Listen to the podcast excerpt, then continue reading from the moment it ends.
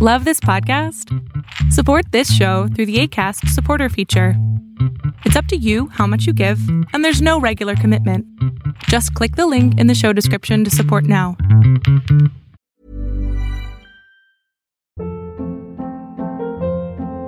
Hold up. What was that? Boring. No flavor. That was as bad as those leftovers you ate all week. Kiki Palmer here, and it's time to say hello to something fresh and guilt-free. Hello Fresh. Jazz up dinner with pecan-crusted chicken or garlic butter shrimp scampi. Now that's music to my mouth. Hello Fresh. Let's get this dinner party started. Discover all the delicious possibilities at hellofresh.com.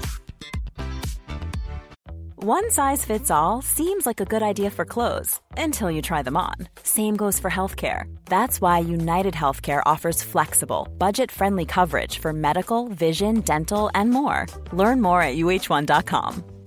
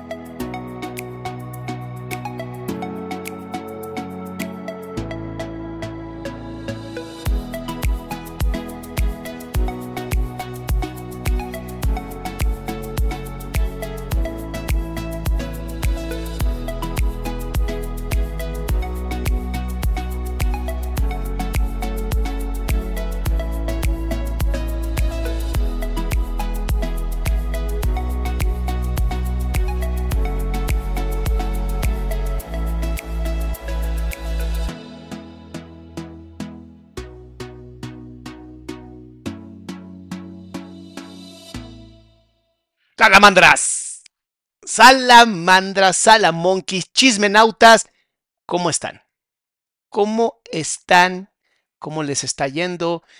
¿Cómo se sintieron? Tengo algunas este, salamandras que me escribieron eh, que se sintieron muy mal, que hubo, movió muchas cosas este caso de Dacia y pues es entendible, ¿no? Es entendible, por eso se los digo y se los vuelvo a repetir, es muy, muy importante que si tú no te sientes en un estado emocional suficiente para em, escuchar este tipo de podcast, déjalo por otro día.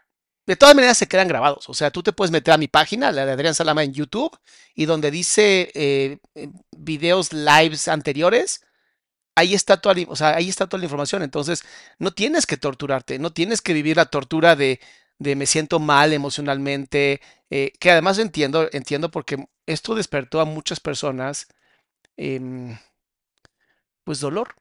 Y es muy, muy normal. O sea, y es muy sencillo. Mira, te vas aquí a la página de YouTube, ¿no? Aquí está, doctor Adrián Salama, 488 mil, casi los 500 mil. Con ustedes vamos a llegar a 500 mil, yo estoy seguro que sí. Em, em, bueno, aquí tienes la parte, ¿no? Mi página de internet, todo esto. Aquí dice eh, videos, shorts y lives. Te vas a la pestañita que dice lives, que está aquí abajo, y aquí tienes todos los lives que hemos hecho, absolutamente todos y todos y todos, los que hemos hecho de aquí ad infinitum, ¿ok? Entonces, eh, para que no, no se jodan, o sea, están ahí y no se van a quitar, no se preocupen por eso, ¿ok? Em, entonces, bueno, Bienvenidas, bienvenidos. Obviamente tengo que dar este anuncio al principio de los programas porque nunca falta el copo de nieve que no tiene la capacidad cognitiva ni mental de entender que esto es un programa de entretenimiento y que lo que hacemos aquí no es profesional.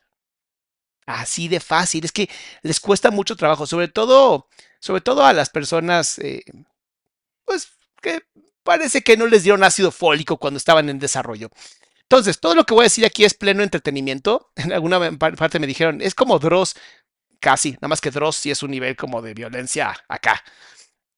Em, muy importante entonces, muy, muy importante entonces. Esto es entretenimiento. Sí, de pronto doy mis opiniones personales como ser humano, no como doctor en psicoterapia, como ser humano. A diferencia de otros piojos resucitados que creen que porque saben, no sé, poner sombritas y cosas así, ya son profesionales, ¿no? Es como de, no, No, no eres profesional. No. Y además tus videos no llegan a ni 5 mil views, o sea, no me jodas. Eh, se nota cuando la gente compra sus seguidores. Entonces, please, please, entiendo que no es para ti Salamandra y Salamonkey, entiendo. Tuvimos que poner literalmente aquí en este chat que ves aquí, tuvimos que poner guidelines. Así, hablé con los chicos de YouTube porque estaban reportando el canal así como de, no lo van a tumbar, por más que lo... Por más que lo reporten, no estamos diciendo nada negativo. Nada negativo. ¿Sabes? Entonces, bueno, eh, acuérdense de poner los likes. Muy, muy importante poner los likes. Voy a contestar rapidísimo esta pregunta. Ningún psicólogo, ningún psicólogo puede dar psicoterapia. Ningún psicólogo puede dar psicoterapia. A menos que tenga especialidad o maestría avalada por la Secretaría de Educación Pública o cualquier eh, gobierno de su país. ¿Ok? Hay países, eh, hay países donde, haz de cuenta, Estados Unidos, los psicólogos estudian como seis años la carrera porque es entre medicina y psicología y saliendo ya pueden dar terapia porque equivale a haber hecho la licenciatura y una, una especialidad o una maestría, ¿ok? Que quede muy claro. Fuera de eso, nadie, nadie, nadie, que no hay, en México por lo menos, que no haya tomado eh, una especialidad o maestría puede dar psicoterapia. Lo siento, así funcionan las reglas. Y ustedes están en todo su derecho de pedir que les den o el nombre para buscarlos en profesiones o que les manden su cédula profesional. Si les salen con la mamada de que es que aún no tengo mi cédula profesional, no puedes dar terapia, con la pena. Ya acabé, ya tengo todo, pero no tengo mi cédula. Con la pena. Además es mentira, porque las cédulas profesionales ya son digitales. Mi querida Life Performance. Nice, qué bonito nombre. Gracias por apoyar el canal, mi amor. Bueno, ayer nos quedamos en la eh, primera parte de Dacia y una historia fuerte, una historia difícil, dolorosa. Em, un pequeño paréntesis. Me han preguntado que por qué, que, como psicoterapeuta, ¿por qué como psicoterapeuta nada más ves un lado de la historia? Eh, típico copo de nieve imbécil, típico copo de nieve imbécil. Y la respuesta es muy sencilla, eh, porque la otra parte no está en el, en el podcast de Fredo, ¿sabes? Porque no puedo analizar algo que no existe. Entonces, no puedo dar la otra parte porque no está tarada, ¿sabes? Entonces, que quede muy claro, eh, sí soy bastante yo. Me encanta, me encanta ser yo, me encanta ser violento, por eso me aman ustedes, por eso nos amamos en esta comunidad, porque nos decimos las cosas como son, no nos andamos con pendejadas. A quien no le guste, aguántese, quítele, cambie de canal, bloqueame, no sé, o sea, de verdad se los digo y lo vuelvo a repetir. Los haters son pendejos. Me dan lástima, me dan tristeza. El hater me da tristeza. Se tomó el tiempo de ver tus videos, se tomó el tiempo de mentar tu madre, se tomó el tiempo de escribirte, se tomó el tiempo de hablar de ti. Madre, es más que hater, parece, parece que me amas y que me quieres dentro. Porque quien toma tanto tiempo, yo así literalmente cuando alguien me cae mal, no lo veo. Y eso es salud mental, mis amores, porque luego dicen, es que siento que eres muy violento. No, no, me sé expresar. No me guardo las pendejadas como tú, reprimido de mierda, que te quedas con cáncer por estúpido, ¿sabes? Ponifacia, muchas gracias por el apoyo al canal, mi amor. Salud mental también es decir las cosas. Salud mental también es decir, esta soy yo. Y esto es lo que quiero y estos son mis límites. ¿No te gusta? Te puedes ir a ya sabes dónde. O mejor todavía, tu opinión, me encanta tu opinión. Déjame agarrar, más, déjame agarrar tu opinión. La voy a poner esta cajita de me vale verga y ahí te la quedas, ¿va? Se vale, también se vale. Pero bueno, son fans de Closet, totalmente vale. Bueno, mis amores, ahora sí vamos a seguir porque este, este es uno largo. Este vamos para la segunda parte. Oigan, oigan, oigan. Se me olvidó, perdón, antes de empezar. Mañana posiblemente el, o el live sea de una hora, pero así en chinga, o no haya live. Eh, les aviso de todas maneras. Porque Ayer vieron mi video los de W Radio, los del show de Alejandro Franco, y literalmente me dijo, necesitamos tenerte mañana, o sea, miércoles, en el programa de radio. Y dije, sí. Lo primero que pregunté es, ¿y puedo ser yo? O sea, ¿puedo ser yo en, así como soy yo? Me dijeron, sí, sin problemas, eres invitado.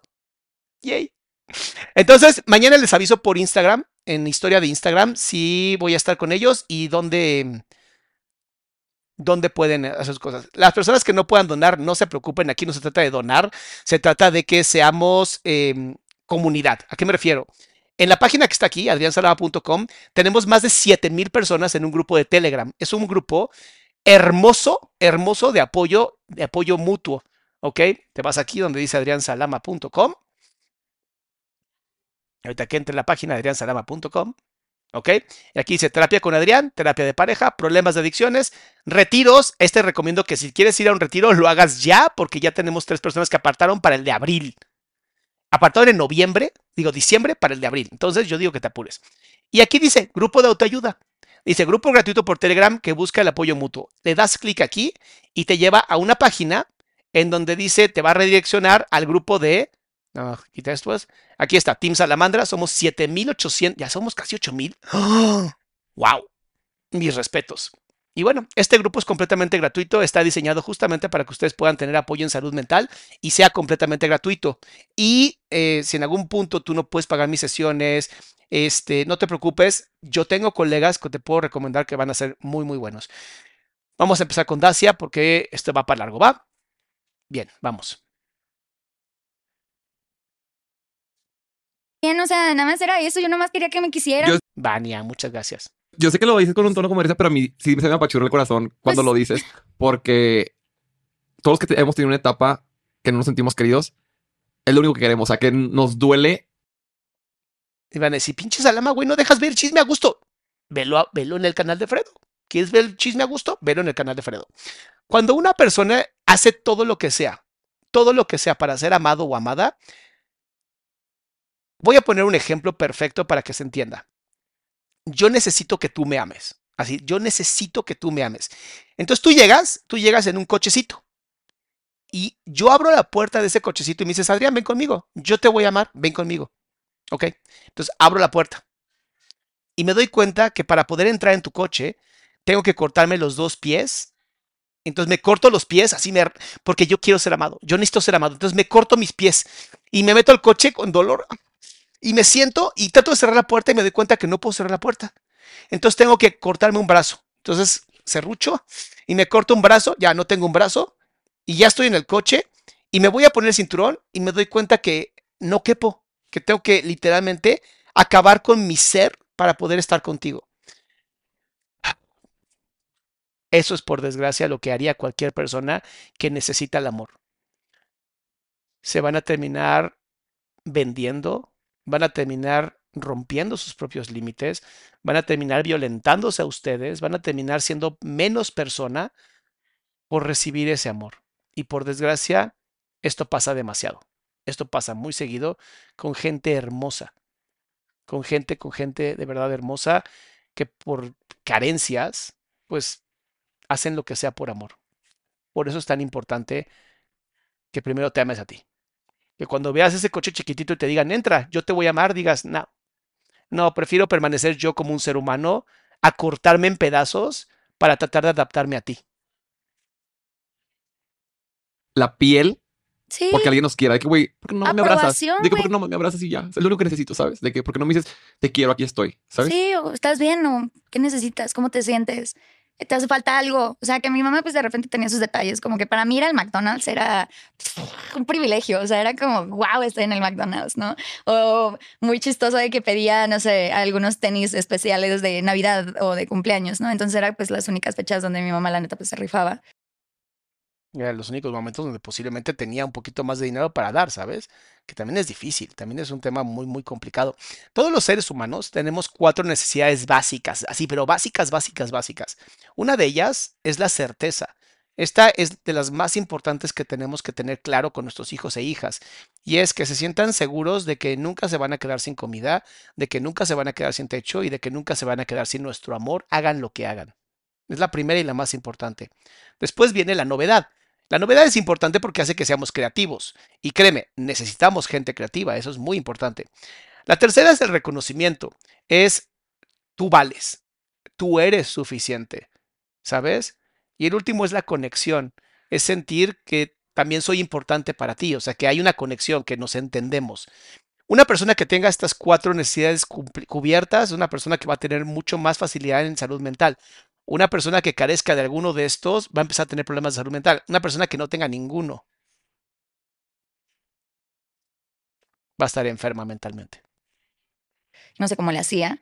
eh, pero pues nos daba ahí poco, o sea, dentro de que no hizo bien las cosas como mamá, también sí las hizo, o sea, sí, eh, más mal que bien, pero le echaba ganas y pues yo me empecé pues a deprimir, o sea, como que me empecé a deprimir, tuve mi primera relación bien, codependiente, obviamente, porque pues, pues nunca nadie te ha querido, entonces que alguien llegue y te quiera, y me acuerdo que me llevaba No, chiquita. Además empieza la ansiedad otra vez. En el pasado, en el programa pasado, yo les comentaba que cuando una persona es adulta y fue hija o hijo de una persona alcohólica, va a tener tres, tres salidas únicamente, tres salidas ya estudiadas de hace muchísimo tiempo. Recuerden que esto de la enfermedad del, al- del alcoholismo tiene desde 1800, o sea, conocemos esto hace mucho. Incluso desde antes hay estudios, pero bueno, no importa. Eh, toda mujer, hombre, que sea adulto o adulta y ya entre en esta etapa de relacionarse, o adolescente también puede pasar, por desgracia, eh, o va a ser alcohólica o drogadicta o algún tipo de adicción, o va a ser la persona que quiera salvar a una persona adicta, codependiente, o va a ser eh, la persona que literalmente sea ah, sana, ¿sabes? Como de no me quiero meter con gente alcohólica, yo no salvo a nadie, adiós con permiso. Normalmente la tercera es la mejor. El problema es que la mayoría ocupan el primero o el segundo. O se vuelven el victimario o se vuelven la víctima. a casa de sus papás y su mamá me trataba como increíble y me cocinaba y así, entonces para mí fue como muy bonito, como que dije, ay, tengo una familia. Sí te rompe el corazón. Es que nunca tuvo una familia esta mujer. O sea, ni siquiera los abuelos de los papás o los abuelos de la mamá fueron para mínimo preocuparse por sus nietos. Yo no, no entiendo eso. Ne- Neta, no entiendo eso. Oye, Mis amores, los likes son muy importantes para que este programa pueda llegar a más personas. El- cada vez que tú pones like, el algoritmo dice, oh, espérame, déjame mandarlo a más gente, que seguramente tiene ganas de que alguien comente todo esto que no entiendo, pero sé que alguien lo puede comentar. Hola, bienvenido, yo lo puedo comentar. Mali, muchas gracias. Y después él se puso toxiquísimo y una vez su mamá tuvo que bajar con un bat a perseguirlo porque se puso como medio agresivón, entonces su mamá sí me quería. Y de ahí, pues, o sea, como que me empecé a volver noviera por sentir que todo el mundo me bulea por eso en redes sociales. Ahora saben que les que valga verga. viene de, de muchos traumas. Ay, me da coraje. ¿Vieron cuando dice me da coraje? Mira cómo se hace grande. Siendo que no se puede hacer grande. Y otra vez, sonrisa de aceptación, pero la sonrisa no está en los ojos. Si tú le tapas la cara, o sea, si tú tapas nada más la parte de la nariz, son ojos de miedo, son ojos de, de hipervigilancia, ¿sabes? De abrir mucho los ojos para que no se me vaya a perder nada porque me van a violentar. Y es algo que la gente, por lo que yo leí en los comentarios en, lo- el pasado, mucha gente decía que Dacia estaba como... Y... Y no son así. Ana Mendoza, muchas gracias, mi amor, por apoyar el canal. Em, la realidad es que hay algo siempre detrás de estas personas que creemos que están locas o que creemos que está mal. Siempre hay algo detrás de ellos. Em, en el caso de Dacia, pues lo que está contando, la violencia que sufrió desde chiquitita, a mí se me hace impresionante. O sea, de verdad yo admiro a esta mujer, el valor que tiene, la capacidad mental, cognitiva que tiene para no solamente haber salido adelante, sino haber sido exitosa. Eso no cualquiera lo logra. la neta. Pero pues sí, o sea, viene como de muchos traumas. Y ahí tuve otro novio y este... ¿Por qué te da coraje? Porque la gente opina sin saber. Pues sí. Díselos a la verga. No les debes nada y no, tienen que, no tienes que explicarle tu trauma a nadie para vivir tu vida con No, lo que tienes. Porque me, me, me- me tardé hasta, hasta este año en entender que la gente tenía razón y creo que es un poco de pena. Bebé, pena porque ¿qué, qué, qué hiciste tú mal? Nada. Nada. A ver, entendamos una cosa. Fredo es un ángel que debe medir como dos metros, pero un ángel. Eh, y lo que está intentando hacer en ella es como hacerla sentir que tú no hiciste nada, tú eres buena chica. Ella no necesita ese tipo de amor. Ese tipo de amor la hace sentir como, como que soy menos, ¿no? Ella de verdad tiene que volver a... Tiene que entender que lo que ha hecho ella ha sido con sus herramientas y ojalá, ojalá de verdad lo, lo trabaje, porque es mucho el, el permitirse el, ¿y si me equivoqué, qué? Estoy viva, algo que tal vez tú no hubieras podido. Pero es volver a fortalecerla, no darle, ay, tranquila, todo va a estar bien, porque nunca ha estado bien. Porque en su historia de vida, su historia personal, nunca ha estado bien. Nunca ha podido ser así. Fredo lo amo porque es un, án- un ángel. Sin embargo, eso no lo ayuda a nadie.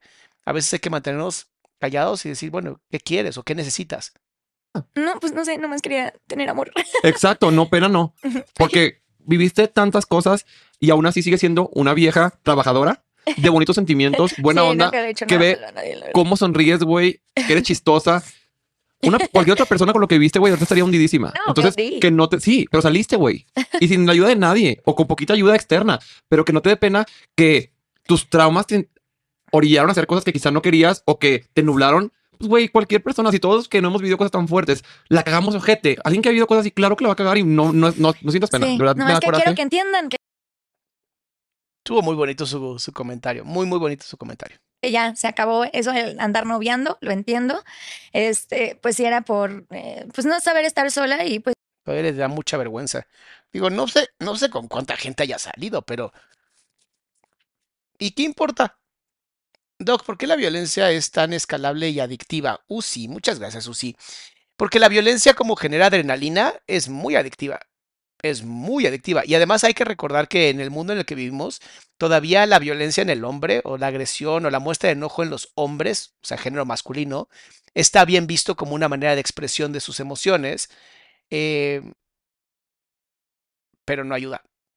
Porque por más que expreses tu violencia o tu enojo, pues no resuelves nada, ¿no? Em, en el caso de por qué es escalable, pues porque todo el mundo quiere tener, ser reconocido y todo el mundo quiere tener certeza. Entonces, hasta que yo no sienta que yo gané, yo no voy a ser, no voy a dejar de joder, ¿no? Y lo vemos mucho en los haters. En los haters pasa eso, o sea, por eso se dice que no se debe de discutir con ellos porque te reducen a su nivel y como tiene el IQ de la mayonesa, pues pierdes, ¿no? Porque tú quieres pelear con ellos de una manera como lógica y racional y pues ellos no tienen esa pobre capacidad porque nunca pudieron tenerla. En el caso de, de lo que Dacia nos está contando, si ella necesitó salir con 500 hombres para sentirse amada, pues salió con 500 hombres. ¿Cuál es el problema?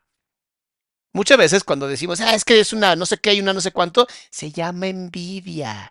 Se llama envidia porque tú no puedes, porque sabes que aunque quisieras y te pusieras gratis, nadie te elegiría. Tú lo sabes, por eso tienes envidia. pues querer sentir a alguien, pero Diana Sánchez, muchas gracias, mi amor, por apoyar al canal. Y gracias a todas las personas. Ana, que regalaste un montón de, de membresías, muchas gracias. Pero pues es que hay más contexto todavía. Em, nos fuimos a vivir hasta Juan de la Chingada, a un lugar que se llama Huehuetoca.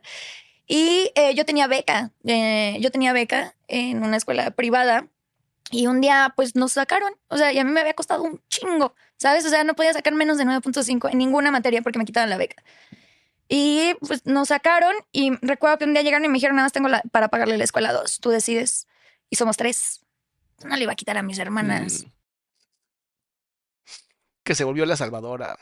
Lo que les digo de, los, de, las, las personas que son adultos que han tenido padres eh, alcohólicos o adictos.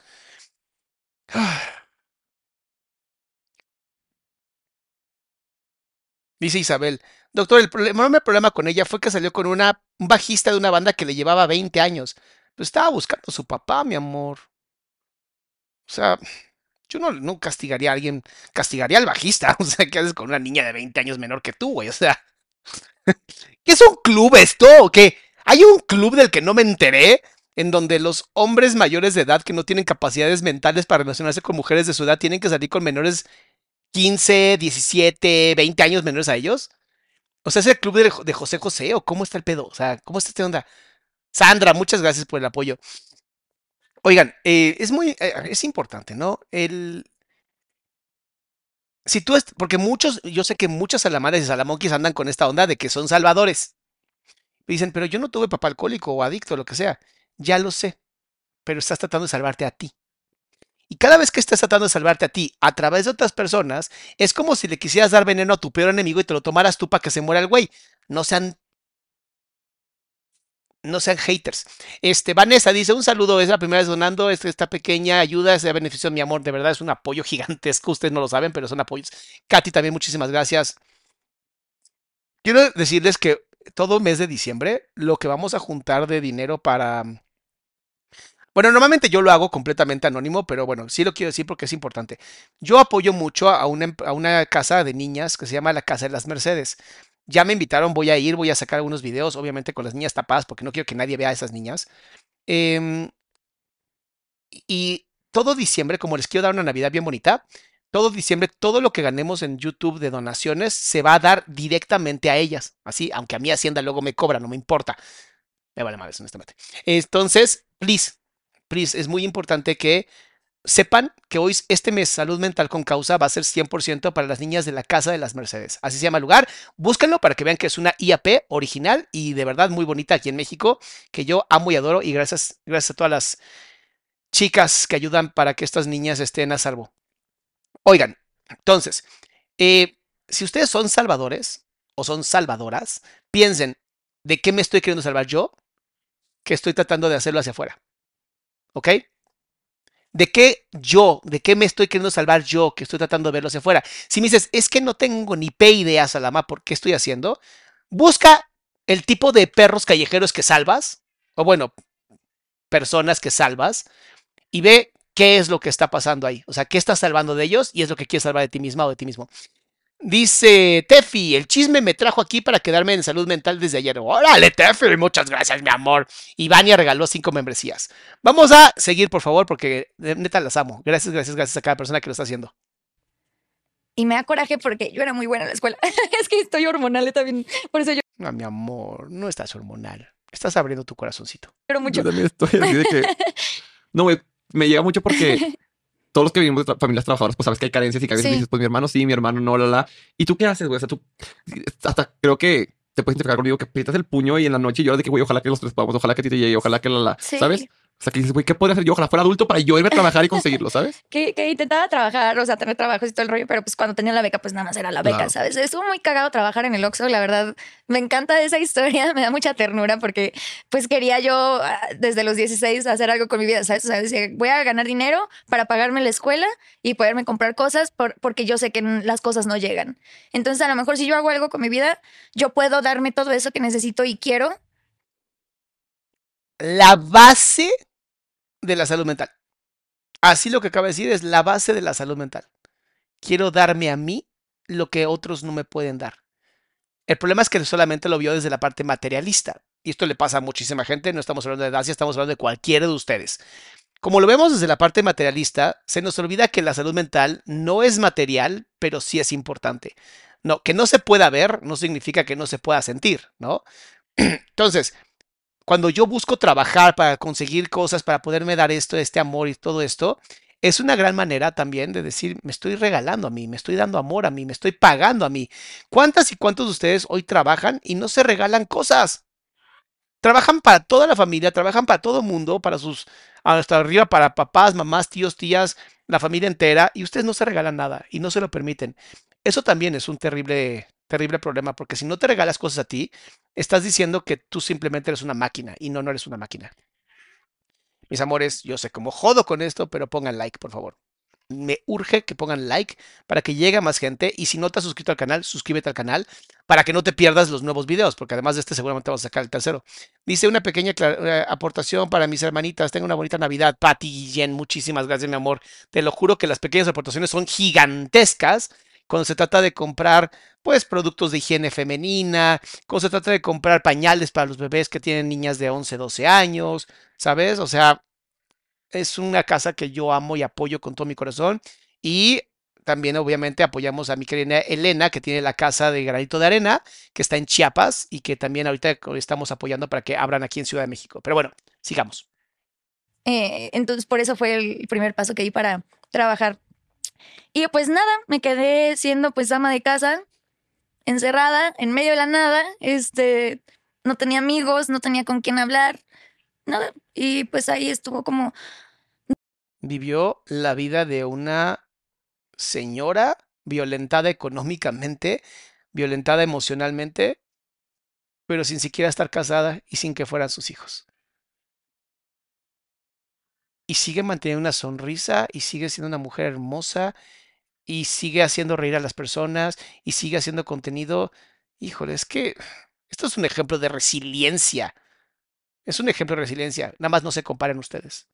Porque ella tiene la capacidad, por alguna razón mental y resiliente, de hacerlo. Si tú no has podido, no te compares. Porque no hay forma de comparar historias, ¿ok? No se me comparen, mis salamandras. Nadie es mejor ni peor que tú. Please. Duro, eh, aprendí a sobrellevar como, eh, como para yo no, ya no tener problemas eh, la relación con mi mamá. Entonces yo era ya de que, ya sabes, yo de que Sí. "Shh, ya no digo nada. lo que es un tipo de censura. Frost, muchísimas gracias también por apoyar el canal. Oigan, eh, normalmente cuando alguno de tus hijos o hijas empiezan a tener estas conductas donde ya no te dicen nada, es porque están guardando demasiadas cosas, demasiados secretos. Y eso hay que sí o sí revisarlo, obviamente con mucho amor de qué está pasando. No el caso de su mamá que no tiene las capacidades, pero ustedes que están viendo esto, sí. Ustedes que están viendo esto, sí pueden hablar con sus hijos y sus hijas y apliquen la que yo siempre digo, ¿no? Que es una maravillosa si me dices la verdad, no hay castigos. Y cúmplanlo, que no haya castigos.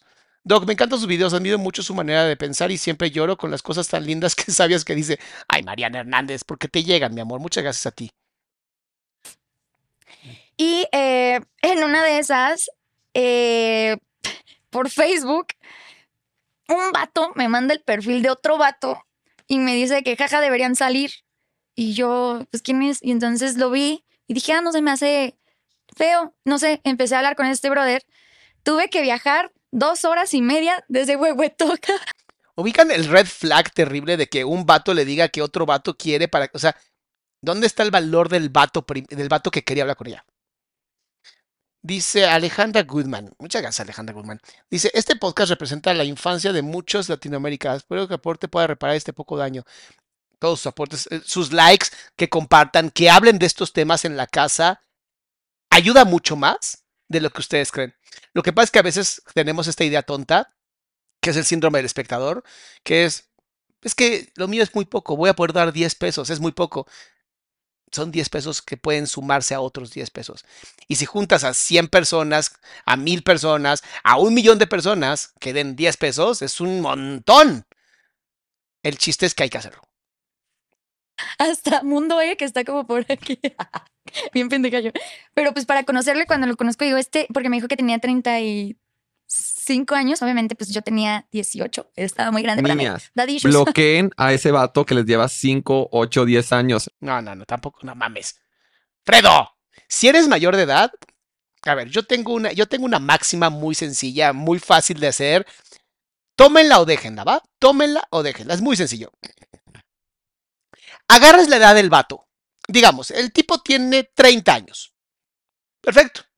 Tú ya tienes 18. Es una pequeñita, preciosa, recién salida del caparazón, del capucho. Y dices, "Mm, este vato me gusta. ¿Qué edad tienes, mi amor? Tengo 30. Bien. Agarras su edad, la divides entre dos. Te da 15. Le sumas 7. Te da 22. La edad mínima con la que puede andar ese vato es 22. Así, aviéntate cualquiera, cualquiera, cualquiera. Me vas a decir, Salama, y un güey de 80, o sea, un anciano de 80, entre 2, 40, más 7, 47. Yo digo que una mujer de 47 años ya sabe a qué se está metiendo. Ya no tiene. Así es muy sencillo. Es pinchísimamente fácil. Así te ahorras muchos pedos. Ahora, si la edad da menos que 18, prohibido. no, no es cierto. Si el tipo tiene 19, ¿cuál es el problema? Tienes 18, ¿sabes? El chiste es, please, háganlo así. Evítense ya todos sus problemas. Y siempre tiene que ser mayores de edad. Sí o sí, tienen que ser mayores de edad. No apliquen ahí, ya saben, la filia de algunos que ya estuvimos analizando. No están listas para este evento canónico. No, si pueden evitarlo, eviten. Bueno, te hace muy fuerte. Pues sí, pero a verdad. costa de... Mi amor, amo a Dacia. Amo a Dacia. Meterte con un tipo de 35 cuando tienes 18 te hace muy fuerte. Mi amor. Desde que naciste, mi amor, ya te habías hecho muy fuerte. O sea, tú naciste para tener un caparazón. Tú naciste para tener piel de dragón, mi amor. O sea, no me jodas. No, ya más, más jodido no necesitas. de que el putazote emocional. putazos. Y el putazo emocional que me diste. Lit. Y, eh, viajé, o sea, porque tenía que tomar demasiados transportes para llegar y obviamente pues no tenía dinero. Entonces, pues ahí como pude, junté y eh, empecé a salir con él. Pero yo le veía las manos y decía, "Mm, raro, ya sabes, de que ves las manos de un hombre ya grande y son de manos de hombre grande. Bueno, está que en algún momento, cuando ya nos podamos reunir en mi próxima centro de convivencia familiar, que va a estar muy chido, eh, alguien me diga cómo se ven las manos de hombre grande, porque yo tengo manos de hobbit. pues necesito saber cómo se ven las manos de un hombre grande. Pero me empecé a enamorar, no sé si, o sea, ahorita que ya estoy más grande, creo que eh, buscaba refugio, obviamente, que me escucharan y sentir la atención de alguien, también del sexo opuesto, para sentir aprobación masculina, Claro. para sentirme importante. Un día quemé una sopa sin querer porque me distraje y mi mamá explotó. Yo ya tenía 18. Yo dije, ya, no puedo más. Dije, llevo 18 años de mi vida soportando maltratos, gritos, golpes, este, Nada más le costó 18 años de su vida decir se acabó. carencias, soportando demasiadas cosas. Dije, ya, soy mayor de edad, me voy. Y le hablé a este vato y me fui a su casa. El plan no era quedarme a vivir con él, pero pues el buen pedo fue como, no hay pedo, te ayudo. Súper buen pedo, güey. O sea, 35, 18, le lleva 17 años. Obviamente, con 17 años de diferencia es, es un hombre sumamente capaz mentalmente, amoroso. No, no, no, no pretendo tener ningún tipo de relación íntima contigo. Necesitas el hogar, te lo voy a dar solamente por el hecho de que te quiero. No, no fue por buena onda, mi amor. Créeme que estaba ganando demasiado. Carolina, muchas gracias. O sea, porque como que sí me tenía cariño. O pues también quería una hija. No lo sabemos. Pero pues terminé viviendo en su casa y amo, amo cómo las mujeres tienden a romantizar tanto esto. Amo como es que él quería una hija con la que tenía relaciones. No, mi amor, quería una mujer pura. Tenía esta idea machista, misógina, donde una mujer mientras más joven, menos usada. Cree que las mujeres son objetos, que mientras menos tocaron otros hombres, son más lindos y más limpios. No tenía nada, nada de romántico eso, créanme. pues él era músico famoso. Entonces, yo- Ahorita me vas a decir fuera de cámaras quién es. Ah, es el que están diciendo que no eran 17 años, eran 20, ya entendí, ya entendí. era músico famoso y este y pues yo no entendía nada de la vida, o sea, pues literal yo no tenía experiencia de vida de nada para empezar. Había sido completamente aislada del mundo, violentada completamente por los papás, cero apoyo escolar, académico. De verdad era una niña. Esta no era una mujer de 18 años ya hecha y derecha, era una niña. Dice, se va a desmayar, me están jodiendo, ¿va? Era una niña. Era una niña. Una niña además que posiblemente fácilmente adoctrinada, ¿no? Porque pues yo como hombre que ando con una niña que no tiene ni idea del mundo, hago contigo lo que quiera, bebé. Te educo como yo quiero, te entreno como fuera un perro para que hagas lo que yo diga. Y créeme, el amor no es porque eres su hija, el amor es porque estabas muy purita, muy así, cero tocadita, lo cual es una enfermedad mental, honestamente. Mis likes, somos más de 4.000 personas, necesito mis likes. ¿Cómo jodes a la mayor? Yo lo sé, yo lo sé. Lo hago a propósito. Eh, pues era una niña ya bastante lastimada, entonces cualquier cosa que tú hicieras te la iba a soportar.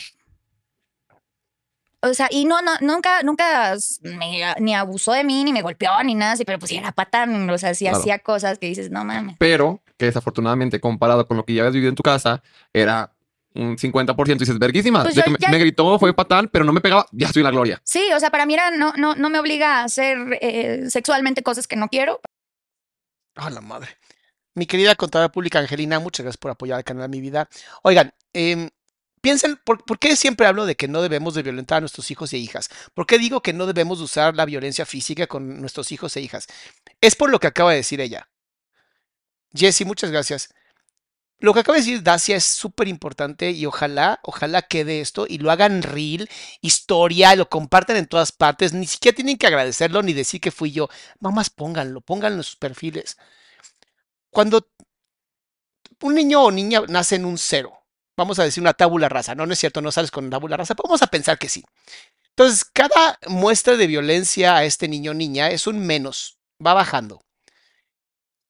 Eso significa que cualquier persona que te dé una muestra de amor si- significa no un 1, significa literalmente un, si tú estás en menos 10, significa un 11.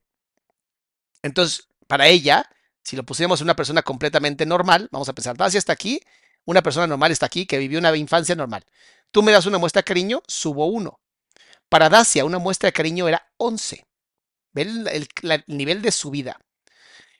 Por desgracia, lo que pasa mucho es que entonces si yo estoy en menos, on, menos 10 y tú me pegas y un golpe es un menos 3, para mí realmente es una muestra de cariño, porque es hacia arriba. Entonces, literalmente está siendo golpeada, violentada, convencida de que actos que posiblemente ella dice, no, yo nunca hice nada que no quisiera. No sabemos. No sabemos. Quiero confiar que sí, quiero confiar que hoy eres consciente. Diana Sánchez, muchas gracias por apoyar. Sin embargo, no podemos tener la capacidad de decir, ¿y si estás segura que eras 100% segura de que lo querías hacer? Pero como es un menos 10, todo lo que no sea menos 10, pues. O sea, imagínate, mi papá me, me agarraba a golpes, me echaba agua fría, me agarraba a, cachazos, ¿no? Tú nomás me pegas. No, o sea, o tú nomás me gritas horriblemente. No es tanto, ¿sabes? No baja tanto el dolor. Y para mí es más bien un- una muestra de amor. O sea, esta famosa frase, ¿no? Sé que me ama porque me pega, o sé que me ama porque me grita, o porque se enoja conmigo, entonces sé que me ama. No, no. Es otro tipo de, de relación, no es amor, te lo juro. Para empezar, no me, no me había puesto una mano encima y pues no, no, o sea, como que sí me manipulaba un Claro. poco. Y un día, porque le gustaba mucho la verde, me dice, es que yo a mis... a decir la verga. Yo, ah, hermana, Fredo, te amo. Yo quién no, soy yo. hablas. Ah, ya está, soy yo. Este, em, súper pachequísimo, me dice, yo a mis 43 años, este, pues la vida a la vez como súper diferente y yo, A la verga, me acabo de dar cuenta. Creo que también ella se. O sea, no tenía 35. no mames, tiene un año más que mi mamá.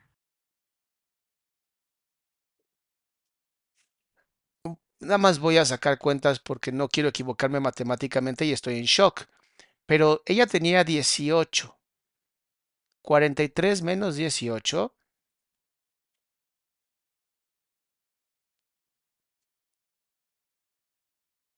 A ver, yo entiendo.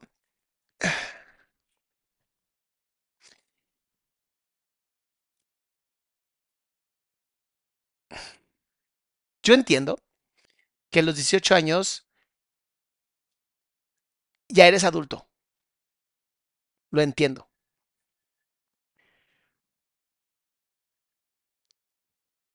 Es más, voy a quitar a la víctima de aquí. Yo tengo 42 años. Yo tengo 42 años. Y jamás, jamás, jamás me metería con una niña de 18. Menos ni pensarlo, menos me da asco.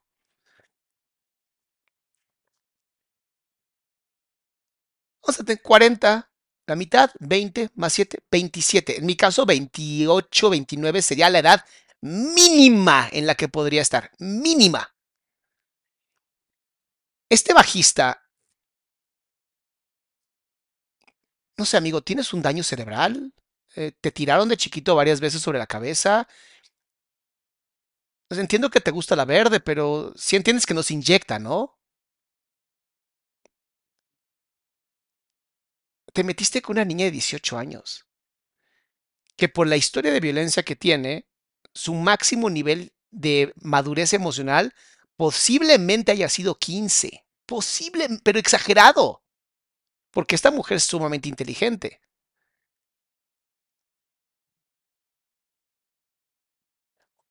Mira, una cosa es que me digas, ya terminé la universidad con 24 años, no, ya trabajé, y a mis 24 me quiero meter con un cincuentón, mira, hagan lo que quieran.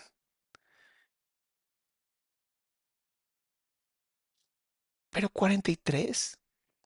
Y no tienes la capacidad mental de estar con una mujer con mínimo 27 años. Y mínimo, mínimo, mínimo. Estoy ya, ya, ya ro- rodando en que eso ya es pedofilia. Perdón, pero si eres un músico o cualquier adulto que necesita estar con alguien que literalmente no cumpla con la mitad de la edad más 7, solamente habla de tu poca capacidad mental que tienes y la neta, para guarderías deberíamos de enviarte un asilo porque no mames. ¿Qué les pasa? De verdad, ¿qué les pasa? Ah, Yo creo que una de dos. O quieren presumir lo que carecen terriblemente, que es intelectualidad y salud mental, o simplemente ya se volvió un juego de poder en donde a ver a- cuál es la más joven que me consigo para presumir a todo mundo. O sea, las mujeres no son perros para entrenar, que quede muy claro. Wow. No, no vayan a joder a nadie, no funen a nadie. O sea, al final ella era mayor de edad y se va, y la gasofilia se va a defender desde ahí. Pero llevarle 25 años a una persona, perdón, pero es pedofilia en su máximo esplendor. Pero no se ve como una niña. Haz las cuentas. Haz las cuentas. No me jodas. Esa frase de que no se ve como una niña es una estupidez. ¿No? Y la frase más pendeja que he escuchado es, pero pues al fin, no, del de, idiota del Carlos Cuevas, que subimos un, una historia en mi Instagram que les va a cagar de risa, veanlo en Instagram. Pero decir que, pues yo no la veo mal, ¿no? Es como decir, ah, bueno, señora, usted fue bio, ya sabes qué, pero pues lleva un año y ya vemos que está, su vida está poca madre. No, pues ya no, ya no hay ningún delito porque se ve que está bien. Wow, esa capacidad mental me sorprende. ¿Qué tal que dejan, de ver TikTok y se ponen a leer un libro, ¿sabes? Y a diferencia del piojo resucitado con Diamantina que dice que los libros de atrás que yo tengo no los he leído, te tengo una pésima noticia. Yo era el nerd que leía todos los libros y que no tenía amigos por eso nada más. He leído todos los libros que ves atrás. He leído un chingo de libros en Kindle y yo sigo leyendo porque me mama leer. Y ahora que conocí la aplicación esta de Vic, que tienes audiolibros, mis amores. O sea, voy a presumirles, porque yo sí quiero presumir. Cuando, cuando es de lectura, me encanta presumir, porque la gente debería de siempre presumir la lectura. Llevo, creo que tres meses con la aplicación. Llevo seis días, 5.068 audiolibros terminados. Seis días de escuchar libros. Por eso digo que, a diferencia de lo que dice la maquillista cincuentona de que más sabe el diablo por viejo que por diablo. No, no, amiga. Más sé yo por psicólogo y psicoterapeuta y porque me dedico a estudiar que ustedes, por más que quieran presumir lo que. Le salió muy mal, ¿eh? Pero bueno, es muy importante que esto, esto, dedíquenle toda su vida a esto. Hay una frase de, de, de los viejitos que me encanta, que es, si tú usas tu dinero para alimentar tu mente, tu mente será quien se encargue de llenar tus bolsillos. O algo así era la frase que me encanta. Y sí es verdad, ¿eh? Mientras más aprendas, mejor te va. Pero bueno, sigamos. Y yo tenía como dos meses viviendo con él. Y yo ya no podía regresar a mi casa. Eso se llama secuestro. Me, lo, me quedé callada. Bueno, obviamente no es un secuestro. Que quede claro. No, ya, ya, ya, ya, veo, ya veo los videos de los haters. Eh, fue engaño, fue un engaño. Ella no podía irse a otra parte, por lo tanto, de cierta manera hay violencia económica. Y pues ya llevas 25 años, o sea, no mames. Ahí les paso, la, les paso la, los que quieran la aplicación, déjenme que les pase aquí en el chat. Invitar, vamos a poner aquí, invitar a una persona. Para que entren, para que les den 7 días de, Viví algo similar, Dash hace tiempo inició una relación que terminó porque el tipo dice que no tengo una familia bonita y que la suya es mi culpa. No, ¿qué tiene que ver la familia? Ahí está el link para todos los que quieran entrar a Vic. Se los voy a poner aquí en el en pin para que lo tengan. Este link que les estoy poniendo aquí arriba, denle clic y les van a dar siete días gratuitos de lectura. Ana María, Doc, ¿por qué la mayoría de los gasofílicos son hombres. ¿Hay algo que determine eso desde género o qué tan frecuente se ven mujeres? No, en su gran mayoría son hombres. En su gran mayoría son hombres. Sí hay casos de mujeres y es un caso que casi nunca se habla.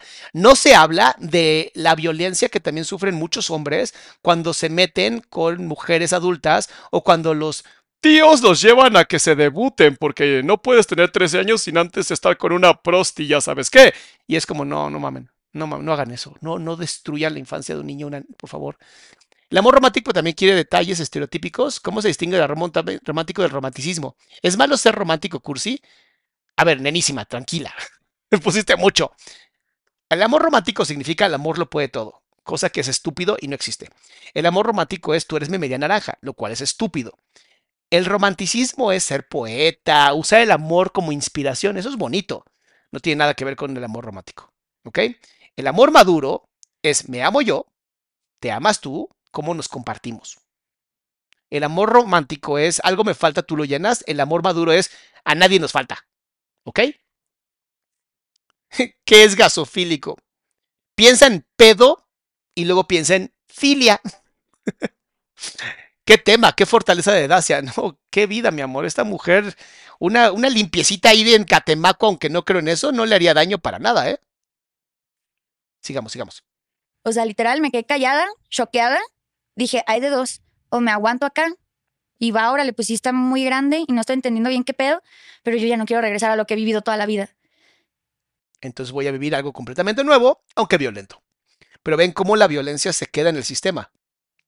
Ella, aunque se salió del sistema, muchas gracias, Mali, aunque ella se sale del sistema, la violencia va con ella, la acompaña. Y tiene algo que se llama sesgo de confirmación. ¿A qué me refiero? Ella necesita seguir encontrando,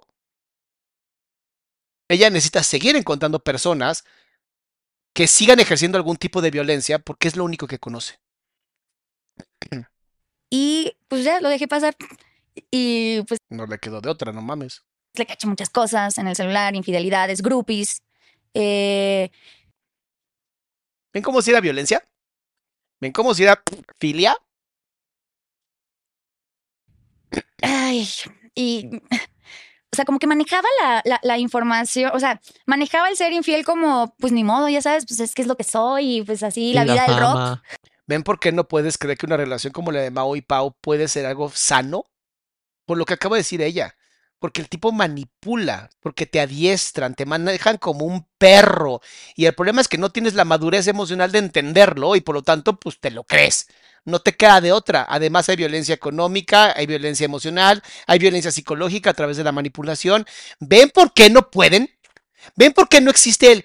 Pero se llevan bien. Pero... ¿Cómo, cómo hacía el pobre Carlos Cuevas que de verdad no podía más el señor? Pero es que, es que, es que, es que, es que, o sea, yo los veo bien. Ah, usted es, usted es neurólogo. O sea, no solamente es un cantante mediocre, también es neurólogo. Wow. Gracias, señor. La vida del rock y... pinche ruco. Sí, güey, pinche mames, inmaduro, güey, o culero. sea, pinche y la responsabilidad afectiva, papá, esa no De te que, güey, ya tienes pinches 40 y no sé cuántos años, ya se te va a caer el pito y sigues así. Dijo, "Uy, ¡Ah! Fredo, no se nos cae, nada más requerimos algunos este apoyos médicos. últimos años de Me aprovecha. acordé de cosas y yo ni fíjate que en ese momento... Son las flores de la juventud. Niñas ahí en casita, chicas Tengan ahí en cuidado. casita. Güey, No eres muy madura para tu edad. exacto. Aunque te la mera verga, no lo eres. Ese No. vato te está comiendo y te está manipulando, dándote de tabla con el Sabe dedo, aunque tú piensas. Y hace como que te cree, y hace como que te entiende, y hace como que, ah, sí, tú No, eres ¿y muy sabe perra. cómo hablarte? Es que es manipulación. O sea, sí ah, está ejerciendo poder en base a su experiencia de vida sobre alguien a quien le llevaba 23 años. 23 años. 25, hicimos las cuentas. 43 y 18 da 25. Y yo pensaba que me amaba y me quería y me iba a cuidar y proteger. Obviamente había dado issues, traumillas. Claro. No quería regresar a casa de mi mamá jamás en la vida. Y mi mamá me dijo, me acuerdo que me salí con dos costalitos negros de ropa chiquitos porque tampoco tenía mucha ropa, la neta. Y, y no vuelves. Y yo, por esta que no vuelvo y me le quedé viendo a los ojos, dije, nunca voy a regresar a la casa. Y, me acuerdo que me dijo, ay, pendeja. Así, o sea. Te ríes de que- chiquilla, no, pues ya fue, es que esa fue la gota que derramó el vaso. Y más que para mí, la libertad eran los 18 años. La libertad de todo el pedo familiar, de ser mamá de mis hermanas, de aguantarme Ay, ven qué tristeza. Es que, vea, en el sueño de esta, de esta mujer, en el, no, hablo de Dacia, en el sueño de una víctima, piensa en cualquier víctima que ha vivido lo que Dacia ha vivido. Muchas de mis salamandras lo han vivido, entonces sean sumamente amables en este chat. Em, muchos de los em, de las víctimas que sufren este tipo de violencia intrafamiliar y que después se salen, creer que a los 18 años voy a ser libre y van y se meten en, otra relación en donde no son libres porque hay violencia económica, hay literalmente un problema sistémico de diferencia de edades que no permiten una relación de pareja porque no es posible una relación de pareja con tanta diferencia de edad. Ese es el problema. Ese es el verdadero problema, ¿sabes? Que no eres libre, te fuiste a meter a otra jaula, nada más a lo mejor más bonita, pero sigue siendo una jaula. Por eso tenemos que aprender a cuidarnos, a protegernos, a darnos amor. Si yo no me puedo amar a mí, yo no puedo amar a nadie más. Es una regla básica. No puedes dar lo que no tienes. No puedes dar amor si no te amas. No puedes dar chocolates si no tienes chocolates. Regla básica de vida. ¿Ok? Y estos lives, por lo que los hago y por lo que estoy jodido de que le pongan like para que más gente lo escuche, es porque muchas personas no tienen este conocimiento, no saben que pueden decir que no y no saben que tienen derecho a amarse a sí mismas. Y peor todavía, no saben que a una víctima nunca se le culpa. Las víctimas no tienen la culpa. No sé por qué les cuesta tanto trabajo. Todo ese cagadero era cumplir 18 años. Entonces fue como un bye. Claro. Y pues ya, ya anduve viviendo con él. Y luego, este, la, la, la exnovia con la que había terminado hace dos años me odiaba y yo le tenía mucho miedo. Y. Era de la edad la, la exnovia, ¿no? no, era más grande que yo. ¿Pero por qué odias a la pobre niña? ¿Qué culpa tiene? ¿Odia al hijo de su madre que no tiene la capacidad mental de andar con una mujer de su edad? Era más grande que yo. Y pues tenían eh, el hijo. Ahí tenían el hijo. Entonces, Además había un hijo. Hagan de cuenta, hagan de cuenta que estamos escuchando una versión menos jodida que la que vimos con ya saben quién. puta, me volví madrastra. Ya podemos dejarlo del hijo. Me volví Y tú madrastra. víveme sin miedo. Ah, Victoria Rufo, di, cierta cara de Victoria Rufo aquí. Y el hijo de tu edad casi casi no lo quiero, no lo quiero ni dudar poco. Pues más o menos, ¿no? Si lo tuvo a los 20, pues el niño tenía 23, o sea, era más grande que ella. Quito. Dije, ¿qué onda, hermana? Y tú, ah, no soy tu madre. La neta, o sea, dentro de todas las infidelidades, todas las veces que lloré y todas las cosas que tuve que mm, Miren cómo subió su piernita para como agarrar un poquito más de protección. mm, pues a madurar rápido. O sea, yo ya venía pues maduradita rápido porque tuve que crecer rápido. Nunca fui niña ni tampoco fui adolescente. Siempre tuve que ser adulto, raramente, pero adulto. Eso también es una mentira que se cuentan las personas que son víctimas de violencia en las infancias. No es que ya te saltaste la, eh, infancia y que te saltaste la adolescencia y te fuiste directamente a ser un adulto. No, eres una niña jugando el juego de ser adulto. Gran diferencia, ¿no? Ahí le dicen a Pau que es una niña jugando el juego de ser adulto. En el caso de la violencia que sufren las víctimas, de tanta, tanta violencia y que tienen que madurar rápidamente, no porque de ahí se agarran los fílicos, ¿no? De esta es muy madura para su edad, de todo lo que sufrió. No, es una niña que está jugando a ser adulto, es muy diferente, pero no es un adulto, nunca tuvo ese desarrollo cognitivo, emocional que es tan necesario para llegar a ser adulto. Y entonces siguen siendo esa niña jugando el papel de ser adulto y así van toda la vida. Pues ahí fue otro putazote. O sea, sí fue un metidón de verga de los dos, pero no, hombre, ahí sí fue de que Del rico y del feo. Sí, del rico y el feo. O sea, Como, a ver, Itzel, no sé de dónde sacaste esta información. Dice, entonces, por ejemplo, si llevo 11 años con un desorden alimenticio, no puedo tener novio, que tiene que haber un trastorno de conducta alimentaria, que es un problema de salud mental, con amarte a ti misma. Si hoy estás recuperada del trastorno y estás en, en sobriedad o, o en recuperación, puedes amar lo que quieras. Yo nunca dije eso en mi vida, por favor, no, no anden cambiando mis palabras. ahí sí fue creces y te aguantas y te vuelves mujer. Y cocinas y esto. Nunca me faltó nada, nunca me faltó alimento, la verdad. Yo nunca lo vi como un sugar porque sí lo amaba, raramente, pero sí lo amaba. Estaba completamente enamorada, perdidamente de él. Viví muchas cosas. Gracias a él me- fue la primera vez que me subí a un avión. Él no sabía. Creo que nunca supo, pero porque me dio pena que supiera que yo nunca me había subido a un avión. Y él, pues siendo famoso y todo este rollo, pues yo era como, ay, qué vergüenza. Y obviamente me veía bien pueblerina yo, ¿verdad? Y tú de que, ay, ¿cómo se pone esto? Y te agarraste de aquí con el camión y, la, y iba llegando. a- aproximación 10 mil pies. Y tú baja. El pasaje. El pasaje. Me lo y este, conocí varios lugares. eh, pues estuvo divertido hasta que dejó de ser divertido. Ay. ¿Se acuerdan lo que les dije de la violencia? ¿No? La violencia, estás en cero, no tienes nada de violencia. Mientras más violenta tienes, vas bajando niveles y mientras hagan una cosa bonita, una caricia equivale a un chingo, ¿no? Bueno, piensa en esto, piensa en cómo ella ha romantizado, ¿no? El hecho de que y me subí un avión, que equivale como un 3 o 4, ¿no? Desde el menos 10 es 13. Es un subidón, ¿sabes? Y imagínate cuánto tuvo que este tipo violentar y violentar y violentar, o sea, ir bajando el ritmo para que llegue un punto donde diga ella hasta que dejó de ser bonito. ¿Qué tuvo que haber pasado para que dejara de ser bonito? hasta que te das cuenta que pues no está chido. O sea, yo también empecé a crecer. Y también fue como, ah, hijo de puta, ¿sabes? O sea, fue como, ah, te estás pasando. Sí, te das Va. cuenta ya en cierto punto. Va. Dije, yo tampoco voy a soportar estas mamadas. Y como que se empezó a meter con una malicia dentro de mí, como rarilla, como de, me voy a pasar de verga. O sea, como que cada que yo le cachaba algo, yo decía, un día se la voy a aplicar, un día se la voy a aplicar, un día se la voy a... O sea, neta, yo era coraje. Una vez Esto que está haciendo con las manos, ¿no? Cómo aprieta los dedos contra su pecho. Piénsalo, es que piénsalo, 18 años de violencia completas desde que estabas en el vientre, tu madre te han violentado, te han odiado.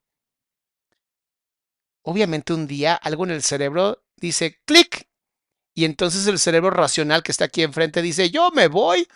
Tú, pequeño cerebro animal, encárgate lo que tengas que hacer, yo al rato regreso.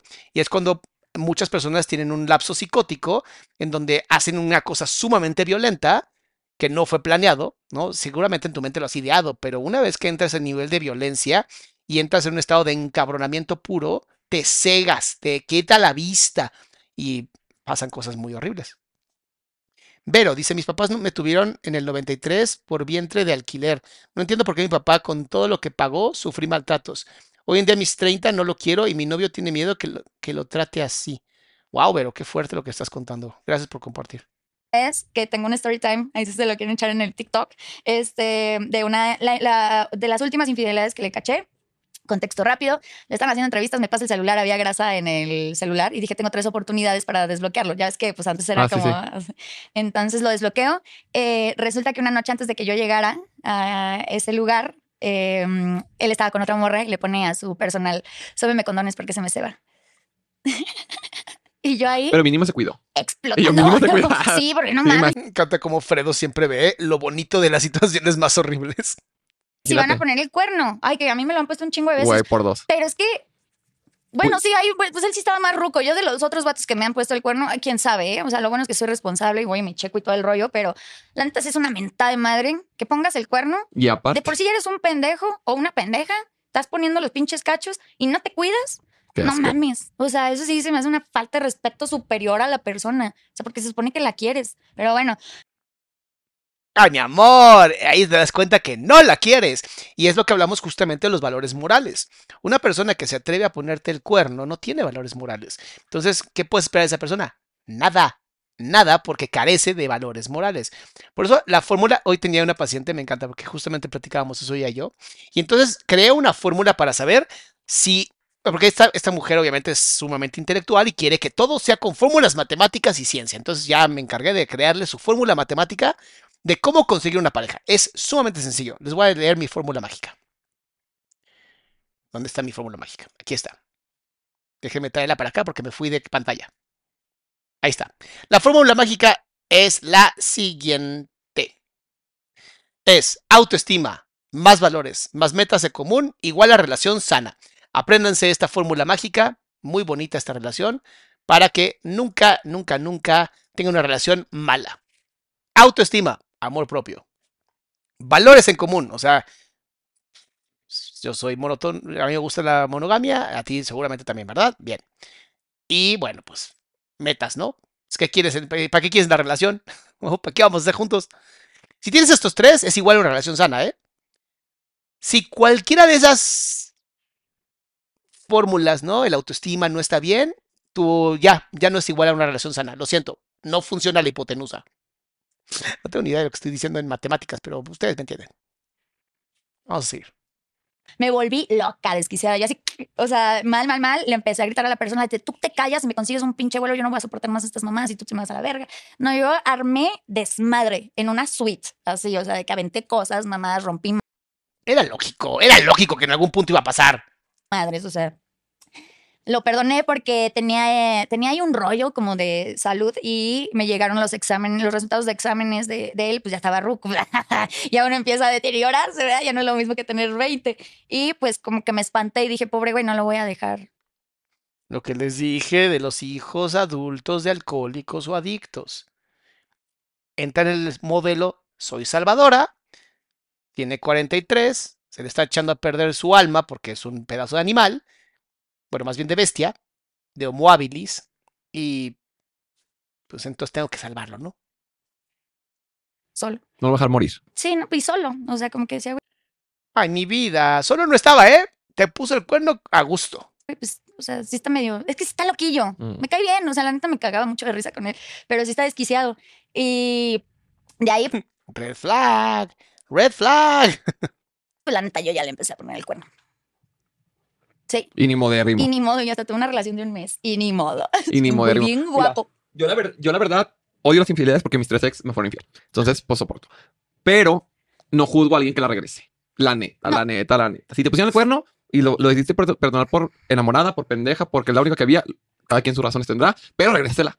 Pero ahí también hay un pedo porque también te empiezas a volver. Ah, no, te vuelve, claro, o sea, te, te, vuelves a la mierda y ya, ya sabes, o sea, ya dentro de la mierda, pues ya te conviertes. Pero, pues mínimo no se fue así limpio, di. Sí, no, no. Ahí como con tres vatos.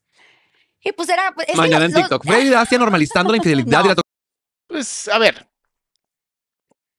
Si ya te pusieron el cuerno y te quieres vengar, déjalo.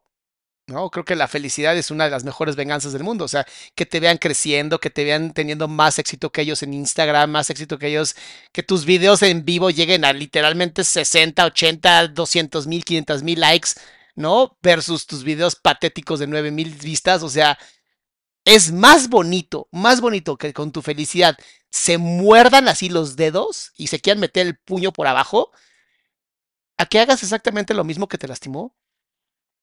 O sea, ¿qué tipo de justicia es? Tú me hiciste daño, entonces te voy a hacer daño como tú me lo hiciste. Entonces perdemos los dos, está buenísimo, ¿no? La idea de una relación de pareja, según yo, ¿no? O sea, la idea que yo tengo de una relación sana de pareja es, pues que ambos la pasen chido, o sea, que ah, sea amor, amor, ¿sabes? Pero esto de, de tirarse tanta mierda, pero no. ¿Qué les digo? Hay tanta desinformación, tanta desinformación que preocupa. De verdad, o sea, de verdad preocupa. toxicidad. No, está mal. Pero no, está, te juzgo está si lo horrible, haces. pero lo hice. Y tampoco Claro. soy, yo nunca he sido una blanca paloma y no he sido la morra perfecta y nunca voy a ser la morra perfecta. Y hasta- Pero estamos de acuerdo que pegarle hacia arriba no es tan grave como que te peguen hacia abajo.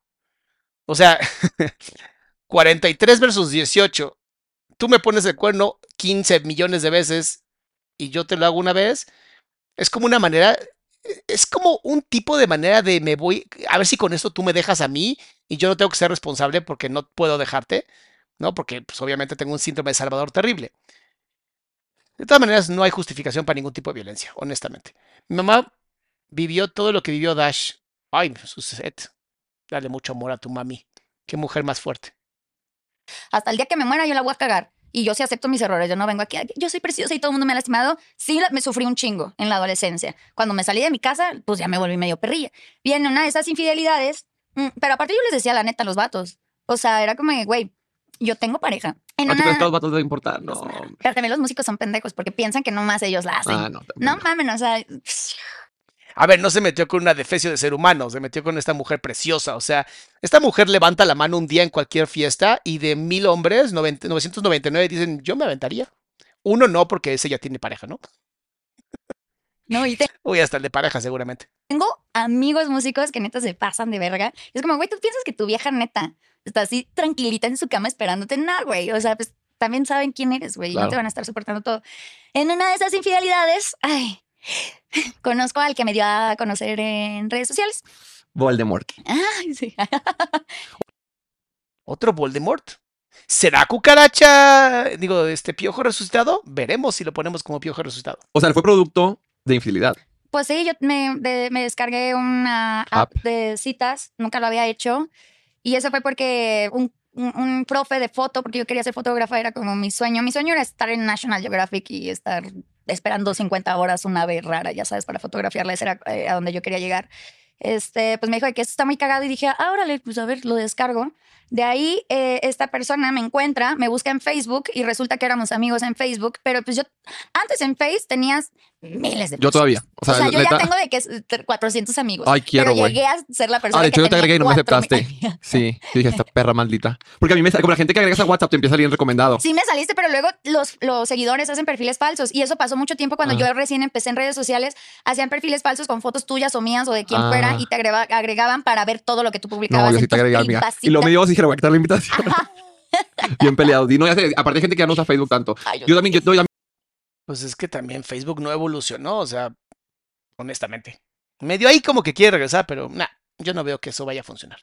Amo Facebook. Es mi red social favorita. No me busquen, no lo voy a aceptar. Yo también, de verdad, amo. Doy más risa en Facebook que en TikTok, Twitter, Instagram, donde tú quieras. ahorita. Amo, amo. Pero yo tengo los cuatro, ya que se pueden 5000, yo tengo 4998 casi casi porque tengo a todo Monclova agregado. Yo soy de allá. Entonces tengo a todo Monclova agregado y así de que todo, todo el tech agregado. Porque si, si te usaba que agregabas a todo, que te a agregaban guapos, guapas. Yo no sé, Vean cómo va a empezar a hablar del tema que le da incomodidad. Vean cómo ya subió las piernas, pero puso una defensa completa con esta rodilla y está bajándose la ropa como para tratar de. Viene lo fuerte, entonces voy a tratar de ponerme lo menos vulnerable posible. o sea, y, yo también era como necesito atención, Claro. entonces también mandabas Vean la pierna. Y la pierna completamente de frente a su genitalidad para protegerse completamente. ¿Ok? Esa es la razón que, se- que nos dice: lo que viene va a estar pesado. mandabas solicitudes a lo pendejo y te mandaban solicitudes a lo pendejo. Resultó que éramos amigos en Facebook, me escribió de que, hey, ¿tú qué onda? Y yo de que, pues, que, de que, ay, sí, yo, pues, que, este. Y yo, ¿qué quiere? "Mm, Tengo pareja, ¿me quieres meter el pito? Ay. Güey, el, las pin- el destino así de que Dios, de que no, aléjate. Yo es un evento Virgo, canómico. Sí. Viajar en el tiempo, así que no, eh, todo menos eso. Vuelve a tu casa primero si quieres, menos eso. Soporta a tu mamá, pero. Creo que yo así te conocí, güey, en, esa, en ese evento canónico, en unas stories emperradísima y yo dije, quiero ser ella. Eh, Y yo ya, pero ya que se acabó sí, todo. y yo puse en Twitter, quiero ser, ya que hashtag Team Dacia y no sé qué. Yo, Ah, la fan más leal. Yo creo que todavía sea redes, no me acuerdo. Bueno, a ver, o sea, pues para no hacer el cuento largo, empezó mal todo. O sea, pues yo fue como, güey, yo tengo pareja, te avientas, órale, nos Ya desde ahí, o sea, red flag terrible de los dos. O sea, de los dos. O sea, tengo pareja. A mí no me importa, es como. O sea, tus valores son cero. Mis valores en este momento, porque estoy muy despechada, son cero. ¿Se acuerdan de mi fórmula mágica? Autoestima, valores y metas. No tenía valores. Le queda nada más autoestima y metas. O bueno, lo que se metieron seguramente. Este, no, no podía ser una relación sana. Imposible. Miki, muchas gracias. Nos conocimos, me hizo reír y dije, "Ah, ja, ja", y yo nada más quería lo que quería, la verdad. Y este, y eso hace una zorra ni nada, simplemente estaba viviendo mi sexualidad como quería y estaba de traviesa, la neta. Y te estabas Y aparte yo no, o sea, yo, yo soy catadora, es lo que la gente nunca ha entendido. Yo voy catando hombres.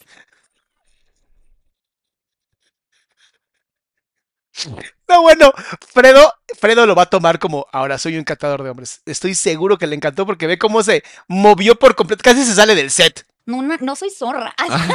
Yo soy Ninguna mujer es zorra. Empecemos con esto. Una mujer es un ser humano, es una hembra humana adulta. Un zorro es un tipo de perro. No sé, creo que es familiar de los canes. Entonces, ninguna mujer es una zorra. Dejen de poner nombres pendejos. No sean niños, eh, niñas infantiles sin cerebro. Ninguna mujer que explore su sexualidad es una mujer de cuatro letras. Tú sabes que sigue.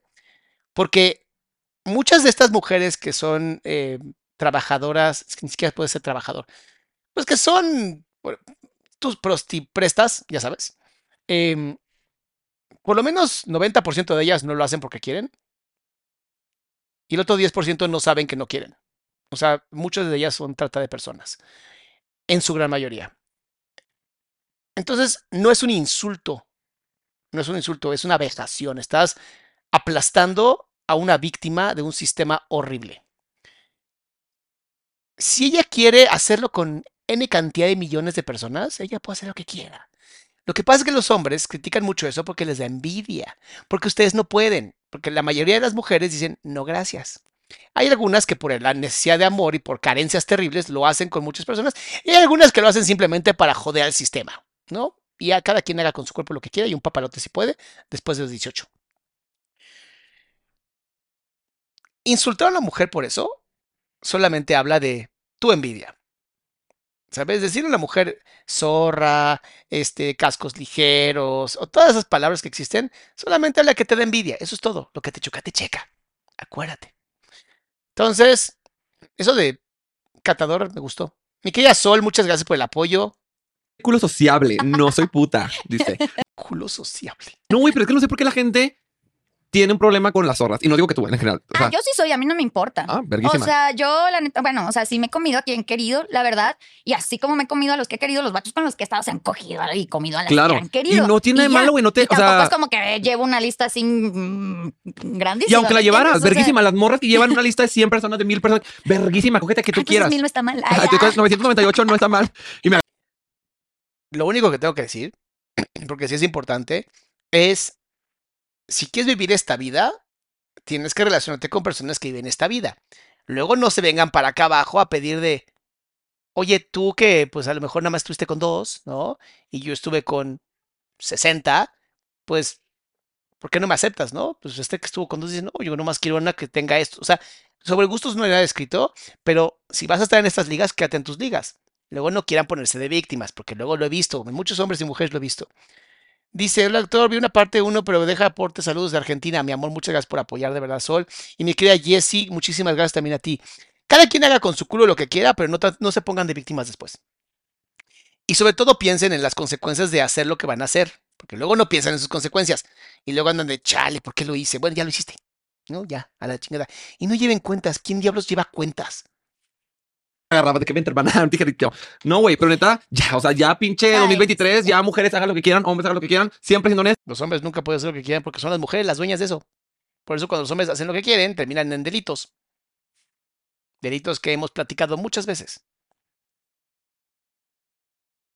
siempre con responsabilidad. Cuídense porque no anden bailando verga. No solamente por los bebés, porque hay un chingo de enfermedades y en todos, todas y todes. Y así. Entonces, bueno, Sí, le dijiste ya eso. más hippie cuiden su energía sexual también, sí, Ajá. comete a quien quieras, pero pues también no la riegues. Este, Claro. Pues ya, este, conozco a esta persona y me dice como, pues no sé, como que me gustas demasiado, no sé qué tanto. Yo me acuerdo que apagué mi celular una semana entera porque me escribía como diario. Y yo, ay, amigo, no, espérate. Ay, yo dije que yo tengo un compromiso. Este, Nada más para que vayas entendiendo, ¿no? Una persona que aplica eso de estar escribiendo todos los días sabiendo que tienes un compromiso, no solamente es una persona amoral, o sea, que no tiene valores, sino que además es una persona que le gusta joderte. O sea, que lo que está buscando es que sea a su manera, como él quiere, y eso se llama lucha por el poder. Si desde ahí, desde ahí te está demostrando que no tiene límites, luego no digan que, ay, pobre, sufrió tanto. Pues obviamente que Gracia no lo iba a saber, ¿no? Pero ustedes que están viendo esto y que están poniendo su poderosísimo like para que más gente pueda ver esto y no se queden con personas como piojos resucitados como este que está hablando ella, sí es importante, muy importante que entiendas que si no estás respetando los términos con los que tú empezaste la relación, no te va a respetar. No digan que no se los dije. y como que mm, eh, eh, si lo conocen de redes sociales, saben que él es como muy platicador, como que es bueno para sacar conversación, para sacar charla, todo este rollo. Y como que poco a poco yo me fui desarmando. Fue como, ay, pues estoy viviendo este rollo, no sé qué. Y ya platiqué como lo que estaba viendo y me dijo como que estás muy morra, o sea, tú, o sea, te ves neta limpiándole el culo de ruco, este, y ahí como que me empezó a dar miedo, ¿sabes? O sea, como que nunca nadie se había sentado a decirme como, a ponerme la, la realidad de estás con un señor, ¿sabes? Eh, o sea, y fue como mí como, verga, qué miedo. Entonces como que se empezó a involucrar más y todo el rollo. Sí, lo hizo desde el amor hermoso y puro que él tenía por ayudar a una persona sin ningún tipo de necesidad de índole íntima, obviamente, por eso lo hizo. O sea, no fue porque literalmente como una persona manipuladora hizo todo lo que tenía que hacer para destruir una relación.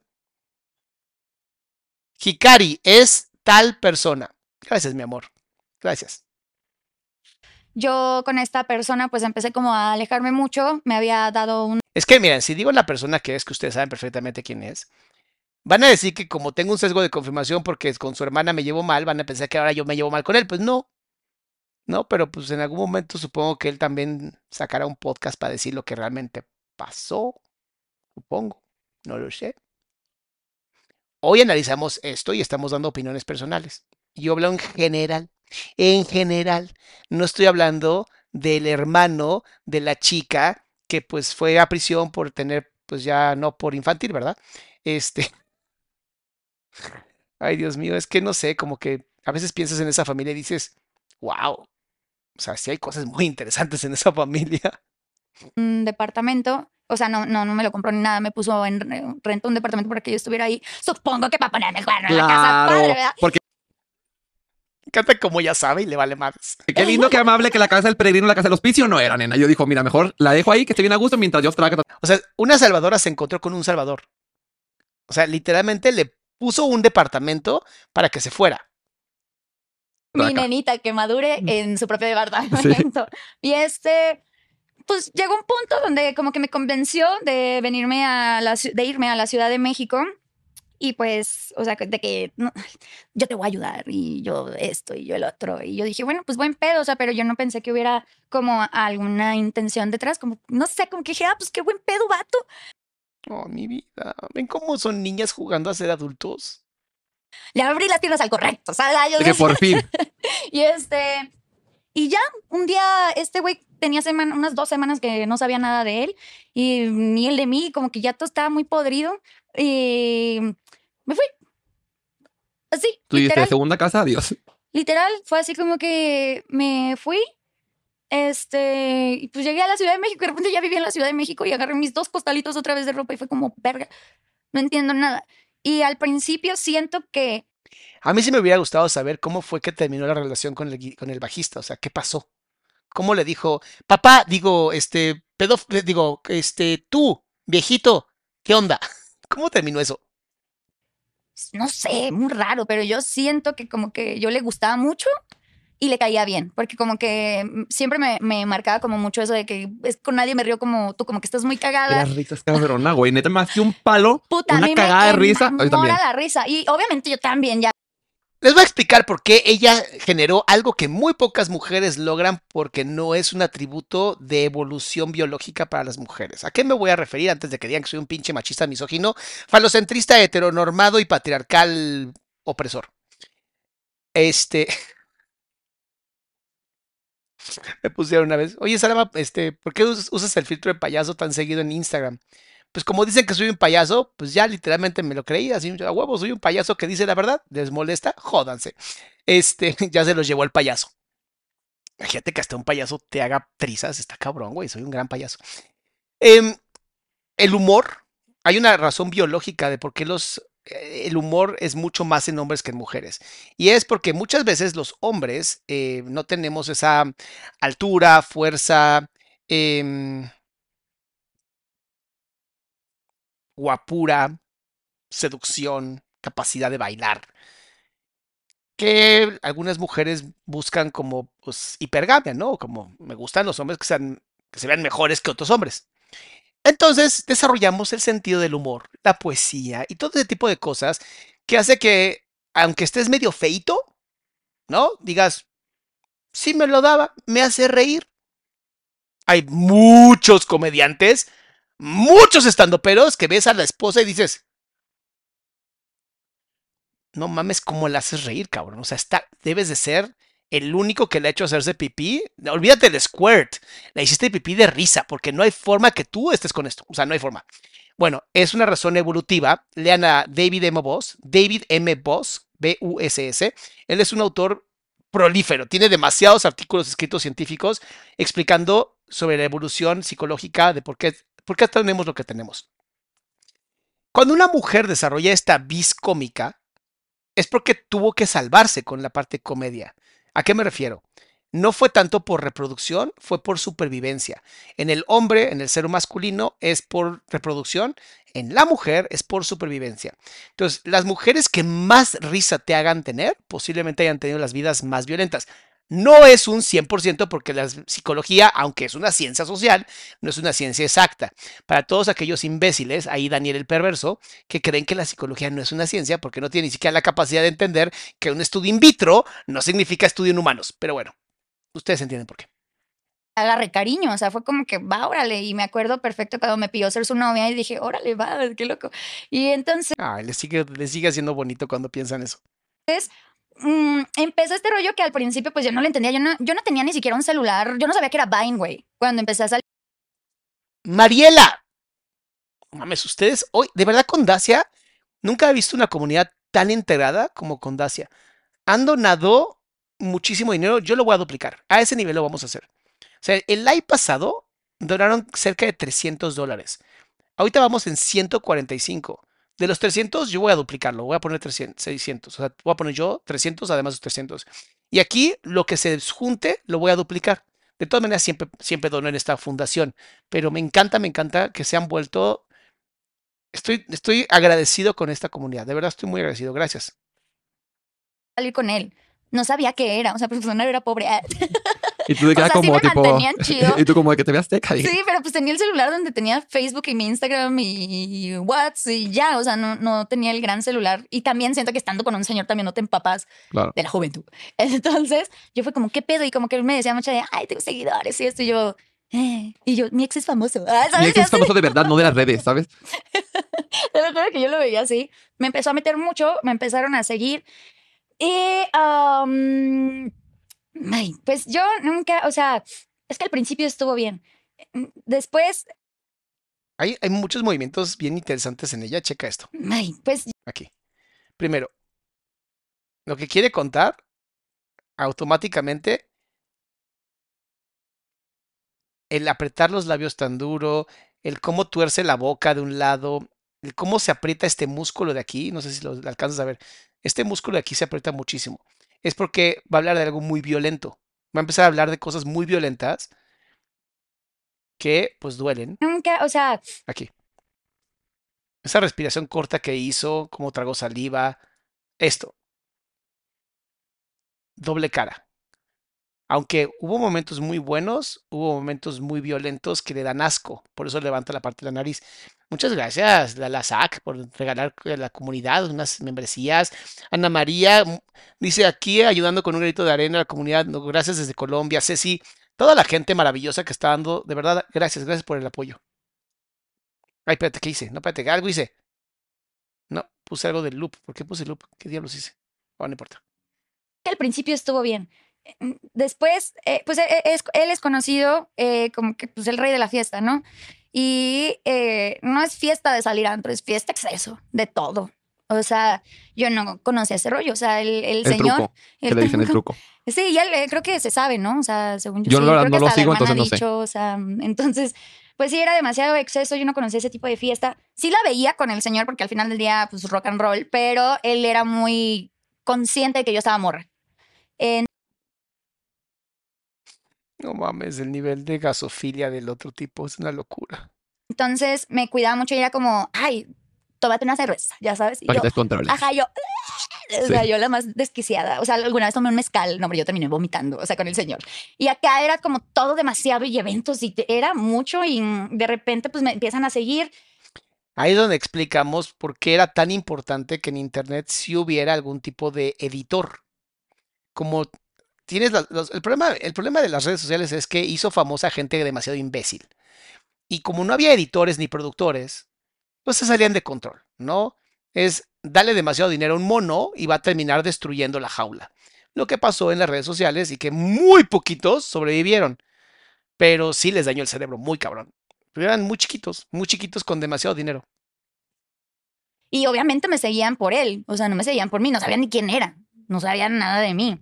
Y Pero en cuanto la conocieron, la amaron. Bueno, no sé, quiero suponer, porque a mí esta mujer ya la amo y ni siquiera la conocía. ahí ya empezó como una interacción que a mí me empezó a causar como un chingo de ansiedad, que era de, a huevo, haz esto, graba esto, haz esto conmigo. Y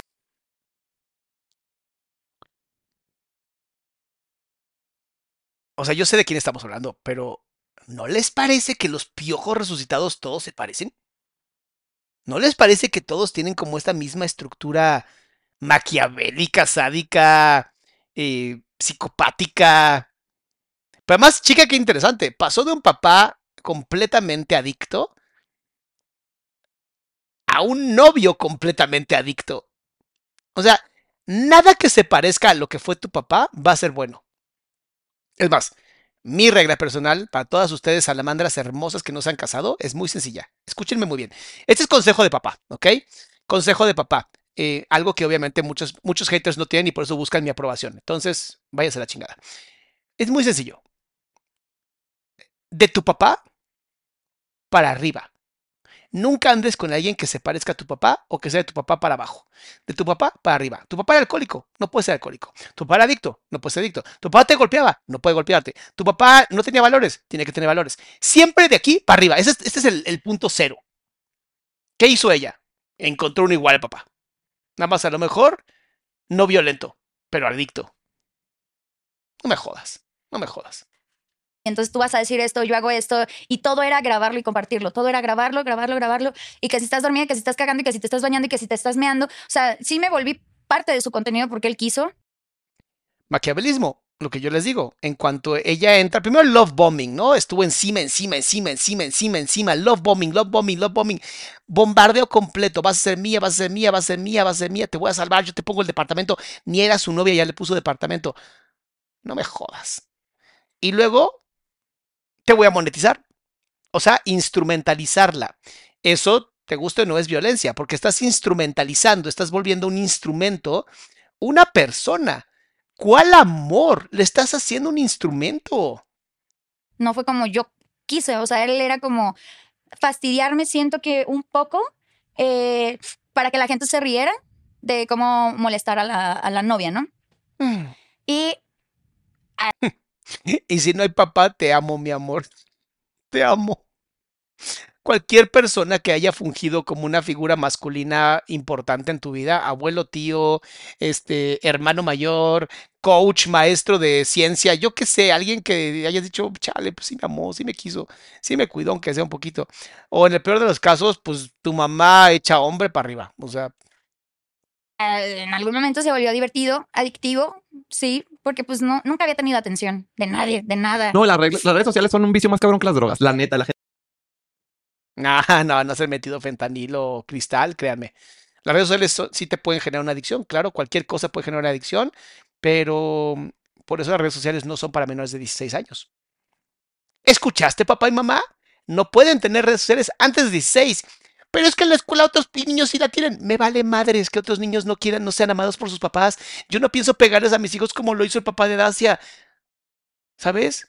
No sean imbéciles. Sus hijos e hijas tienen que tener una infancia, juventud sana. ¿Qué les puede dar redes sociales?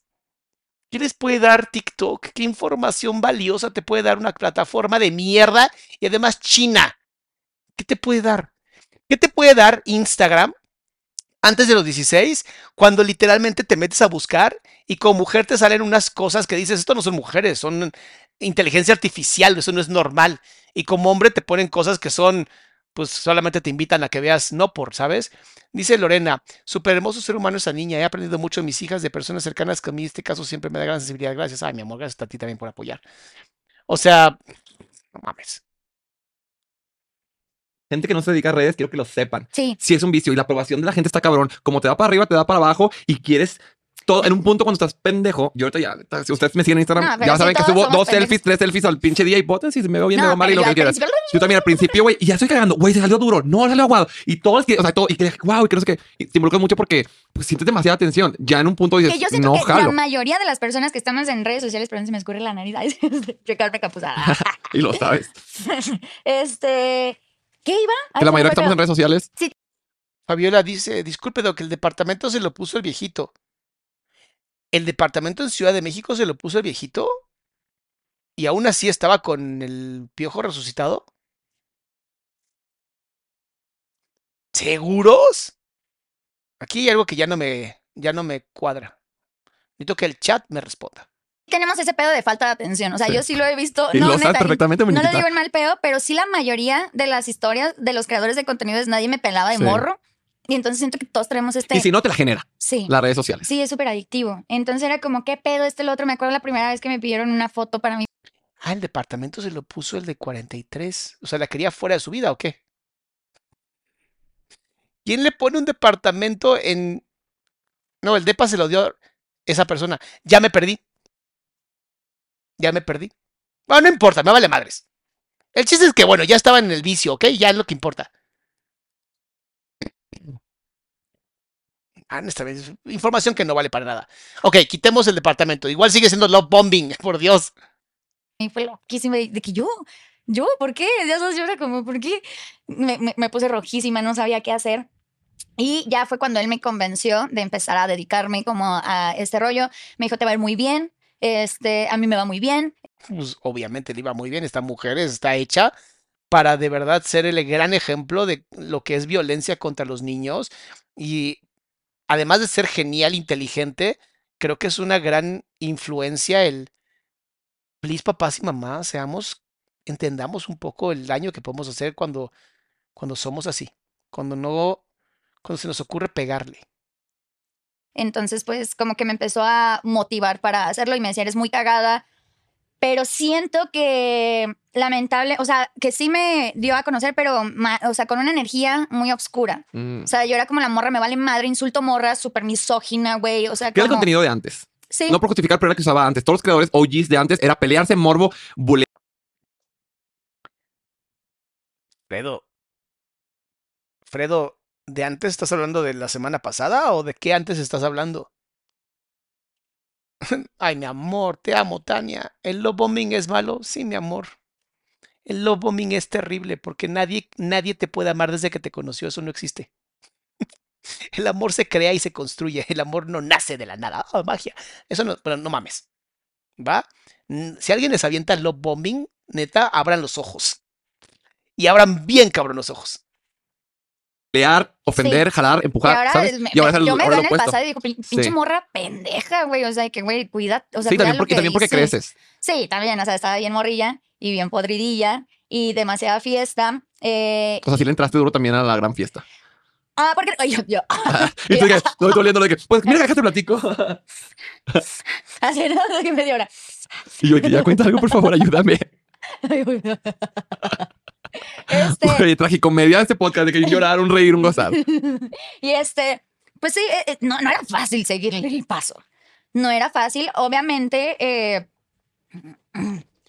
o sea, si no, no, no, no, no quiero que, bueno, o sea, pues te exponen, te expones a todo y obviamente tienes a alguien que te dice, ándale, ándale, ándale, ándale, ándale. Y tú, pero me da miedo, no va a pasar nada, yo te voy a cuidar.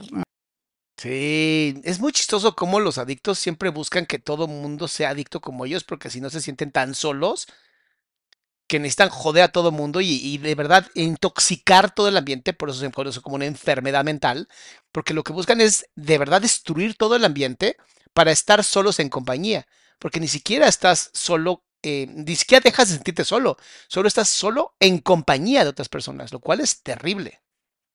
¿No? siente Entonces, así bien es, rico. como, es como el diablo. Ay, así la primera vez siente bien rico. Y yo, ok. No, y pues te dejas ir. La florecita vive sin drogas tenía razón. te dejas ir y era fiesta casi todos los días. Y a mí eso me empezó a deprimir, pero no era consciente que me empecé a deprimir.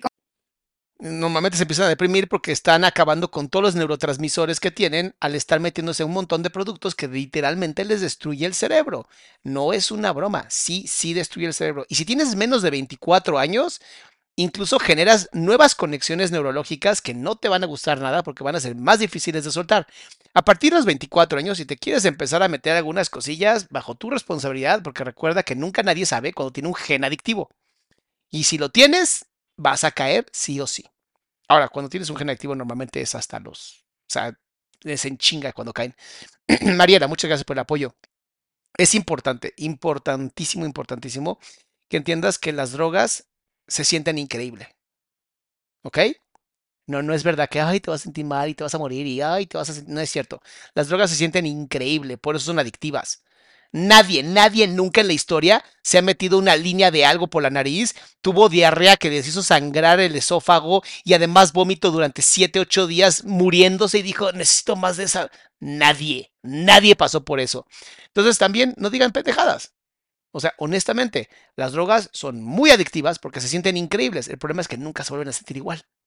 Y entonces toda la vida te la vas a vivir buscando perseguir ese dragón imposible o ese unicornio porque nunca vuelves a sentir lo mismo. Eso es lo triste. Como nunca me había deprimido. Como que sí, sí era la morra chiquita de que ya llevo mi diosito, pero no a tal grado de ya empezar a pensar cosas. Es que deprimirte en la adultez ya es otra cosa. De chiquito dices, ay, ojalá me lleve el tren, pero de grande ya es de que verga la crisis existencial. Y la Sí. neta, las drogas no recomendamos, hashtag no recomendamos. Cada quien haga su No. un papalote y ya están Ningún grandes, tipo pero no recomendamos cosas adictivas. Sí, no. ¿Por qué, güey? Porque son, cigarro, son nada. depresivas. O sea, yo en el depresivas. secreto, No todas las drogas son depresivas. Estoy de acuerdo con Fredo. No usen drogas, de verdad no es necesario. Pueden vivir la vida poca madre con chocolate y azúcar. Eso es lo que ya tenemos. Y algún eh, poquito de alcohol.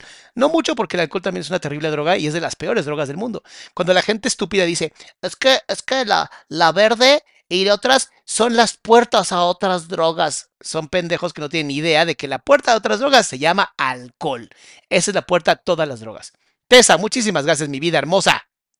Sí he probado una que otra, casi todas, no es cierto. Pero sí he probado bastantitas y sí son depresivas. O sea, te, No todas son depresivas, algunas te elevan. El problema es que acaban con tu cerebro y acaban con tu serotonina, con tu dopamina, con tu eh, epinefrina, o sea, acaban con todos los neurotransmisores de tu cerebro. Entonces tu cerebro para poder medio agarrar la onda de nuevo al siguiente día, pues te deprimes. Dice, ¿cómo se puede saber si alguien tiene el gen adictivo? Pues vea las líneas hacia arriba, mi amor, ve si tuviste personas con problemas de salud mental o problemas con adicciones o alcoholismo. Si hay gente así, posiblemente traigas el gen. Es lo más seguro, ¿eh? Y honestamente, hoy te podría decir que el, un tercio de la población tiene ese gen. Por lo menos, mínimo, mínimo un tercio. generan un éxtasis al momento, dos días después te quieres morir. Y si tienes más pedos, si traes un trastorno y no estás bien acá, Te desvives. Aunque estés bien, te lo generan. Entonces no lo recomiendo, no, lo hagan. No, y, y- y creo que Está bien preocupada. Dice, Sí, sí, diles, diles, porque sí es bien culero. yo había sufrido bastante, estaba muy confundida. Dentro de mí siento que extrañaba lo que el músico me daba porque estaba tranquila.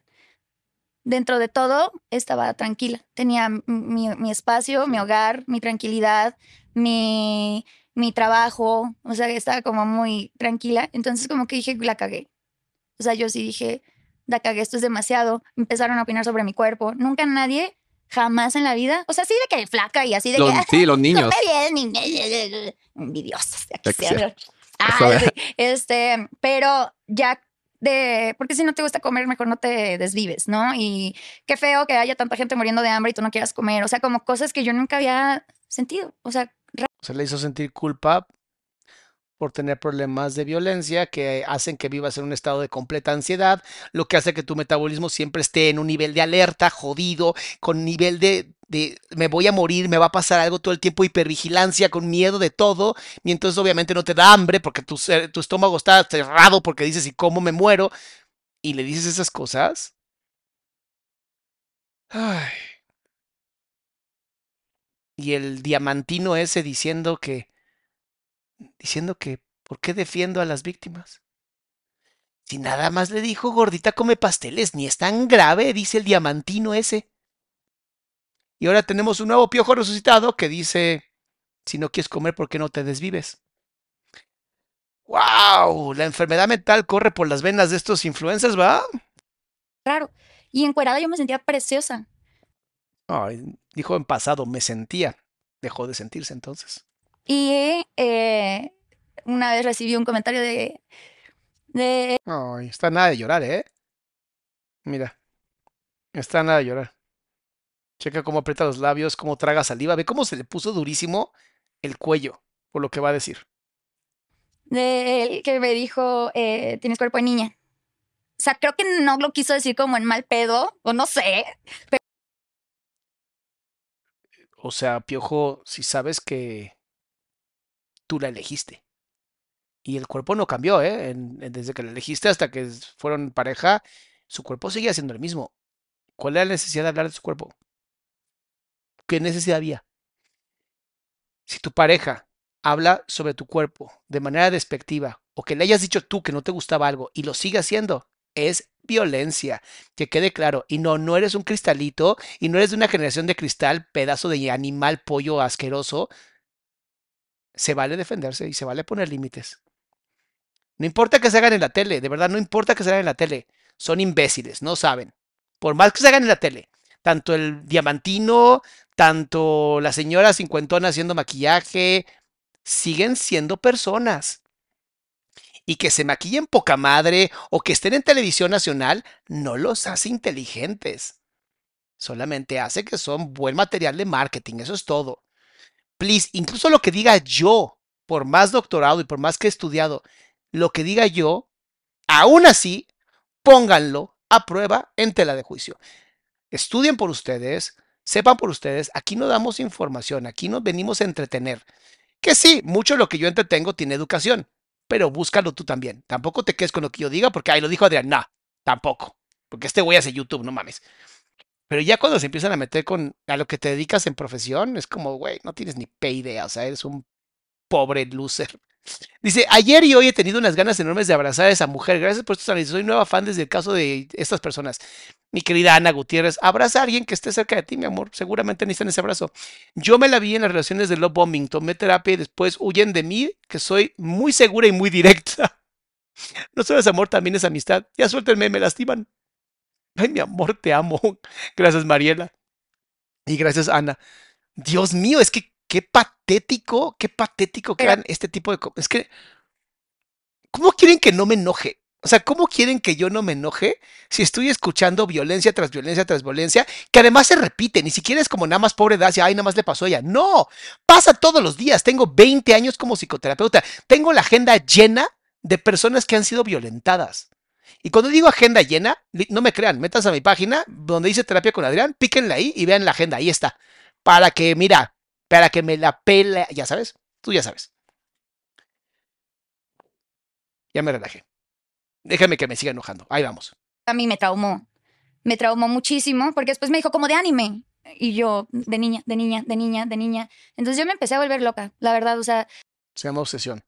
Y después de toda la violencia que sufrió, un trastorno obsesivo compulsivo es bastante común, como una manera del yo, la parte sana que tienes, de protegerse al hacer conductas o programas completamente repetitivos, pero que son control absoluto. Esta mujer no tuvo control en su vida. Necesitó generar nuevos tipos y programas de control para poder sostener su salud mental. Decirle lo que le dijo, yo eh, entiendo que en algún punto el pedazo de animal este seguramente lo hizo con, no sé, como la pendejada que dijo el otro piojo, ¿no? De, así nos llevamos, así nos llevamos. Y es como de, no, nadie se lo merece. Nadie. Nadie se merece que se lleven así. Y eso que le pasó es un programa que va a empezar a girar y a girar y girar y va a generar una violencia en ella y un descontrol que no tienes, bueno, sí tienes idea porque ya viste el podcast, yo no. Dice Annie. Mi esposo comenzó a violentarme cuando me di cuenta que me engañaba y estuvimos un año siendo violentos. Eso fue hace dos años, pero sigo sin confiar en él. Tengo flashbacks constantemente. Tenemos un hijo. Pues si no lo pueden resolver, por lo más seguro y por salud mental de tu hijo es que se separen. Porque de qué sirve que se sigan violentando. y eh, hasta que llegó un punto donde ya no era bonita la atención, ya no eran bonitos los comentarios. Yo ya era una cazafamas. eh, yo nada más estaba con él por interés. Como que siento que nadie se, no tenía Obviamente no vamos a catalogar a nadie porque luego ahí andan diciendo que soy un pseudopsicólogo y sí, sí soy pseudopsicólogo. Cuando estoy aquí en YouTube soy un pseudopsicólogo que hace entretenimiento. Pendejo, tú que te crees que esto es terapia. Qué pendejada, no mames. El nivel de estupidez mental de mucha gente de creer que esto es terapia me asusta. Me asusta que seas tan imbécil. No vamos a diagnosticar, obviamente, pero cualquier persona que haga conductas como estas posiblemente entra en un rasgo de narcisismo. ¿Por qué? Escucha lo que dice que le dijo el piojo. Eh, yo nada más estaba con él por interés, como que siento que nadie, se- no tenía respeto de nadie y, y empecé a extrañar lo que... Espérate, espérate. Entonces yo me empecé a volver loca, la verdad, o sea, Escucha el nivel de gaslighting que le hicieron. y eh, ay, hasta que llegó un punto donde Vieron que se tuvo que hasta acomodar para lo que va a decir, por el dolor que está sintiendo.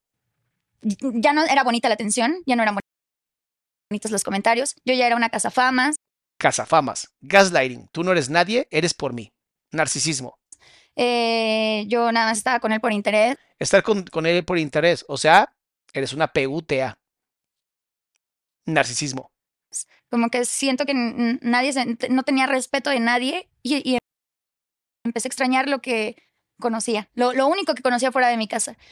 Me empecé a deprimir, me acuerdo que empecé a trabajar de bartender, entonces era más fiesta todavía y pues cuando estás deprimido no te importa acabarte ni una botella, o sea, estás deprimidísimo y Y acuérdense que ella tenía toda la educación del padre, donde el alcohol es la forma de sanar tus dolores, y entonces empezó a tomar.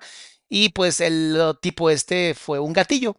O sea, fue sí, una persona que le convenía destruirla para poder tenerla en su control. Qué bonitas relaciones de pareja tienen estos, ¿no? Son maravillosos. Como que esa familia corre la salud mental a su máximo esplendor. Ay, Dios mío. yo como bartender pues me agarraba vasos y despertaba el otro día y era otra vez ponerte otra pedota y así. Entonces siento que el, e- ese, ese, ¿cómo se llama? Ese vacío de la fiesta me llegó en un momento rarísimo y me chupó. me chupó. eh, y un día tomé una mala decisión. Yo tenía como 15 mil pesos.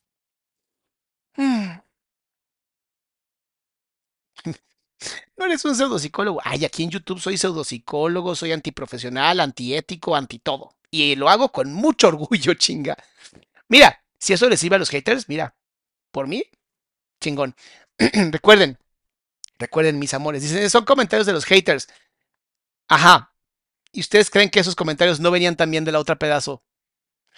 ¿Ustedes creían eso? No mames, no mames. Está bien. Está bien. De todas maneras dijimos que no vamos a diagnosticar al piojo, ¿no? Los comentarios de los haters. Nunca dijo, pero entonces mi pareja siempre me dijo, no, mi amor, así no eran las cosas. No, ella está diciendo que incluso pensó en desvivirse. ¿Por qué? ¿Por qué? ahorrados y escribí en una cartita. Dice, el hate vino del público, pero el piojo resucitado nunca le puso límite a su fandom. ¿Por qué crees? ¿Por qué crees? Porque la instrumentalizó, porque la usó desde el principio. Tal vez nunca le dijo nada sobre su cuerpo. Perfecto. Igual no podemos saber qué es verdad y qué no. Es su verdad y yo prefiero creerle a la víctima. ¿Soy culpable de creer a la víctima? Me vale madres. Perfecto. Soy culpable. Dice, tenemos dos años sin violentarnos. Sigo con flashbacks. Ah, ok, Ani, toma terapia. Toma terapia porque hay algo que no resolviste y entonces si nada más son flashbacks, pero estás bien con él, toma terapia, mi amor, no hay más. como que los repartieran entre mi familia. y mi mamá, no mames, ay, de mis hermanas, ay, no mames, 15 mil pesos. Pero escribí en un papelito como que que pues lo repartieran en mi familia, que no era feliz, que siempre había sufrido mucho y también soportar a lo que él se dedicaba era fuerte, o sea, yo me hacía la fuerte y la perra y todo, pero pues era muy incómodo. Dice Hikari, dice, él dijo que parecía una niña. Ah, eso no es violento entonces. Ah, ok, perdón. Y de ahí se vienen de sus operaciones. Ah, ¿se operó? O sea, no es lo mismo que y aunque él me lo dijo, o sea, que yo me dedico a besuquearme a medio mundo y su contenido era muy, muy fuerte, yo era como, no importa, sí puedo. Porque pues también aceptar que la habías cagado y salir de tu, del lugar donde sí te cuidaban, te ponían, pero te cuidaban. Y no sé, como que aceptar que estabas cometiendo un error bien grande era muy complicado. Y mi mamá me acuerdo que me empezó, y ahí estuvo, me acuerdo. Ah, bueno, eso fue como antes de que yo tomara la mala decisión. Me acuerdo que vi a mi mamá así de cuando me pidieron una foto enfrente de ella. Entonces para mí fue como reconocimiento. Mucho, muy cabrón. O sea, para mí ¿De fue que como... dónde llegué? No, no, no sentí en, en el ego en ese momento. Fue como un, wow, lo logré. Wow, esta niña sí es impactante. Ojalá, Dacia, te lo pongo, ojalá algún día ves esto, pero ahorita que vamos a regresar el, podcast chingón de Vulnerable, me encantaría entrevistarte, irnos un poquito más profundos en tu vulnerabilidad, como tú quieras, obviamente es una invitación, y obviamente nos vamos a acercar a ella porque creo que podemos sacar mucho más para apoyar a gente que está viviendo algo parecido a Dacia, y ella para mí es un, híjole, es un icono de supervivencia y de que sí se puede sanar. O sea, para mí fue un 10 no era suficiente, tener la casa limpia no era suficiente, portarme bien no era suficiente, hacer lo mejor que pudiera dentro de mi casa no era suficiente, hasta que me pidieron una foto y vi cómo le deslumbró la cara a mi mamá, dije, wow, ¿sabes? O sea, esto como loquísimo. Entonces yo también no quería aceptar que no estaba siendo feliz ahí, porque pues mi mamá estaba orgullosa de mí. Y este, tomo ese día la mala decisión, me acuerdo que le marqué al señor, le dije, oye, no, no soy feliz, estoy muy mal y pues quiero que sepas que te dejo ahí la tarjeta, el que tengo 15 mil pesos y que se los repartas. Y colgué. O sea, sí se va a quitar, ya sabes qué. Y lo último que me acuerdo es una ambulancia. Y después estaba yo en el hospital y estaba toda mi familia viéndome y así. Sabes que estás en una pésima relación de pareja cuando literalmente intentas quitarte la... Ya sabes qué. Estando en una relación de pareja. Wow. Wow. No sabía. Sí, y resulta que el señor fue por mí, pero se emputó porque sabía que públicamente que ya estaba ya con otro güey y me dejó ahí, le habló a mi mamá y mi mamá pues no tenía dinero ni nada. Evelyn, muchísimas gracias por el apoyo. Y le avisan a él para ver si ayudaba a pagar la cuenta. Pues, de ahí, pues siento que él se enojó mucho conmigo. O sea, el novio que era el piojo no aportó para la cuenta del hospital, pero el señor que ya no era su novio. Digo, honestamente no me duele que le hayan quitado dinero para que pague el hospital, porque pues, se aprovechó de una niña, ¿verdad? Pero y me odió demasiado y más porque yo vivía a dos calles de su casa. Pero no sé por qué no se lo dije a él. No sé, fuera muy confuso todo. No, no, Sí, güey, estás pasando mal. O sea, intentaste algo lo peor que alguien puede intentar. Entonces, no hay justo, o sea, no hay razonamiento, pues. Sí, y, y pues yo creo que si ves a alguien mal, también ofrecerle mucha fiesta, pues se puede ir a la verga. Entonces, ¿qué? Y después que te grabe para todo, para así generar muchísimo dinero para él.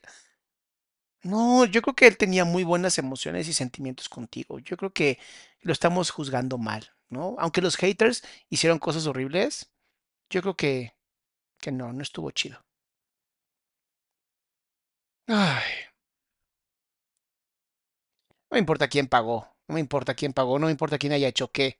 Estás hablando de una mujer que literalmente ha sufrido toda la vida y que los hombres solamente la han buscado para aprovecharse de ella. O sea, esto es una, esto es, una historia que se vive todos los días en México y supongo que Latinoamérica. Ah, el señor sí pagó, mínimo, ¿no? Dicen que el piojo sí pagó. Aquí a todo el mundo me ha perdido, pero no me importa. Alguien, alguien pagó. Haya sido piojo joven o piojo viejo, cualquiera de los dos estaba instrumentalizándola. Entonces no importa, no importa quién pagó. siento que también tú tienes la responsabilidad como persona. Yo soy esa morra que nunca te voy a obligar a tomar un shot. O sea, jamás en la vida. Y yo, No, sido. pero porque yo he estado en una situación distinta y de repente la presión social sobre alguien que es completamente inseguro y que quiere ser aceptado termina tomándolo y puede no ser bueno. Chicas, chicos, tranquilas, no me importa quién ha sido quien pagó, me vale madres quién pagó. Ambos la usaron, no la humaron, ambos la usaron. Me vale madres quién perdió dinero, honestamente. Hasta me da gusto que hayan perdido dinero. O sea, entonces yo soy esa morra que nunca va a obligar a nadie a ni, ni un cigarro, ni un shot, nada, porque respeto que no quieras. Y está bien, ¿sabes? Pero pues en ese momento todo era, "Ah, y no, ¿por qué no? ¿Y por qué? Sí, ¿Y la presión social es ¿Y lo peor, la qué?". neta. Y de pura gente famosa. Y quieres encajar en el, en el círculo porque nunca has encajado en otro lado. Entonces, claro que lo tengo que hacer porque todos lo hacen y si no, voy a hacer otra vez la niña sola y Rechazada. se hace Ajá. el círculo. Y, y- y obviamente ya cuando entendí las redes sociales, estaba al lado en fiestas de pura gente súper famosa, ¿no? Entonces era como, puta, pues, va, órale, lo que quieran. Y ok, y todo era como, bueno, ya. Em, Pobre, porque no, no, no sabía poner límites, nunca la dejaron, fue violentada. Y de pronto entras en un mundo, perdón que lo diga, pero es un mundo de enfermos mentales, lo siento, pero muchos influencers tienen problemas graves en la cabeza, con fama y dinero, o sea, autoridad, poder em, económico y poder social. ¿Ven cómo la fama no es para cualquiera? mm, mm, le agradezco que la neta, pues sí, eh, pagó lo del hospital. Mi amor, ¿sabes cuánto dinero sacó de ti con todos los videos que hizo de ti? Fue lo mínimo que pudo haber hecho. Dice, Eve, ese video me ha ayudado mucho. Yo también tuve una infancia violenta por mi hermano y pensé que era normal hasta ahorita. Pensé que eran juegos rudos. No, mi amor, precioso. Yo sé que lo romantizamos y lo normalizamos, pero no, no es así. Este. Y de ahí me sentí en deuda 100% con él. Y me acuerdo que cuando ya pasé como este brote psicótico, de obviamente regresas a la realidad, te das cuenta de lo que hiciste, pero también estás a la defensiva y también estaba yo muy enojada porque no había salido las cosas como yo quería y estaba muy deprimida, muy, muy, muy deprimida. Estaba emputada, estaba enojada. Cuando regreso a, a- a mí, dije, voy a ser la mejor novia que pueda. Sí, se sintió en deuda. Porque obviamente en ese momento no sabía que lo que le pasó fue culpa de su relación de pareja. Y entonces cuando el otro paga, que vuelvo a lo mismo, es que si tú analizas el perfil de los psicópatas eh, narcisistas, si tú analizas el perfil, no estamos hablando del pinche piojo joven, que quede muy claro porque van a empezar y van a. O sea, no. Perfil de los narcisistas con triada oscura, ¿ok? Sadismo, maquiavelismo y psicopatía. Hacen todo para destruirte. Eh, Lo voy a poner mucho más sencillo. lo va- Vas a entender esta metáfora sin problemas.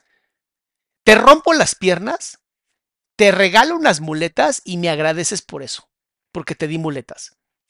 Se reduce a eso. ¿Ustedes sienten que fue así? la mejor. Pero pues ya estás en el círculo, eh, ya, ya estás ganando dinero de redes sociales ya te está llegando que la campaña, que esto, que el otro, y siguen los eventos, y sigue pues tu depresión, y sigues tomando, y sigues perdiéndote, y todo este rollo. Era fiestera, y hacía puras pendejadas, me besaba morras, o sea, lo de la peda. Este, pero pues con él intentaba ser buena. ¿no? Y una Porque vez... se lo debías, entre comillas. se- sí, O sea, lo y- pensé que- que, me, o sea, y pensé que lo había hecho porque me, me amaba. Mm. O sea, como que dije, verga, este güey sí me quiere. Imagínate que pensar que porque alguien paga tu cuenta ya te quiere. Es muy doloroso. Muy, muy doloroso. Salamandras. A ver si mañana podemos dar, aunque sea una horita, ¿no? Porque tengo el programa de radio y tengo que salir corriendo de aquí. Pero, pues nos vamos por la tercera parte. No puedo, de verdad, a las nueve ya, o sea, no me, no me da el tiempo. Hay demasiados pacientes, demasiadas tareas, demasiadas cosas. Me encantaría seguir con ustedes en esto, pero pues mañana, mañana seguimos. Y si mañana no lo termino, pues será hasta el viernes, no me importa. Pero que terminamos, terminamos, chinga. Salamandras, las, de verdad, los quiero, las adoro. También los, los, las y los quiero, porque de pronto dicen, eh, a- a mí me da vibra, Salama, que de pronto solamente quiere a las mujeres. Y yo, ay, güey, pinches enfermos. También a los hombres los adoro y los amo y son mis hermanitos, y se los he dicho siempre. Y quien me ha escrito en Instagram, atesta, atesta de que yo le contesto bonito a todos. Hombre, mujer y quimera, no me importa. Nos vemos mañana. Nos vemos mañana para la tercera parte, de 7 a 8. Ese sí es de 7 a 8 en punto, porque a las 8 salgo corriendo. Y pues bueno, pues gracias por seguir aquí. Gracias por estar en este programa que ha estado muy, muy, muy pesado. Pero bueno, mis salamandas y salamonquis, no se olviden suscribirse y poner like.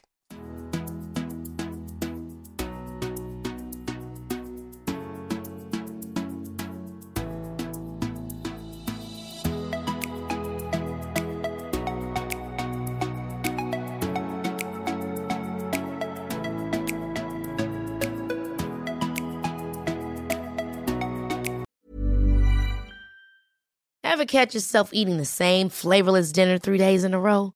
Dreaming of something better? Well, HelloFresh is your guilt free dream come true, baby. It's me, Kiki Palmer. Let's wake up those taste buds with hot, juicy pecan crusted chicken or garlic butter shrimp scampi. Mm.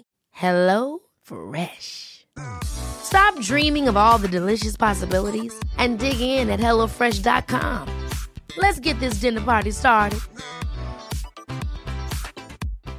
If you're looking for plump lips that last, you need to know about Juvederm lip fillers. With Juvederm Volbella XC and Juvederm Ultra XC, your lip look, whether it's subtle or bold, can last up to one full year with optimal treatment and no additional maintenance. Find a licensed specialist and see if it's right for you at juvederm.com today. That's J U V E D E R M.com. Add fullness to lips in adults over 21 with Juvederm Volbella XC or Juvederm Ultra XC. Do not use if you have severe allergies or a history of severe allergic reactions, or if you're allergic to lidocaine or the proteins used in Juvederm. Tell your doctor if you have a history of scarring or taking medicines that decrease the body's immune response or that can prolong bleeding. Common side effects include injection site redness, swelling, pain, tenderness, firmness, lumps, bumps, bruising, discoloration, or itching. As with all fillers, there's a rare risk of unintentional injection into a blood vessel, which can cause vision abnormalities, blindness, stroke, temporary scabs, or scarring. For full important safety information, visit juvederm.com.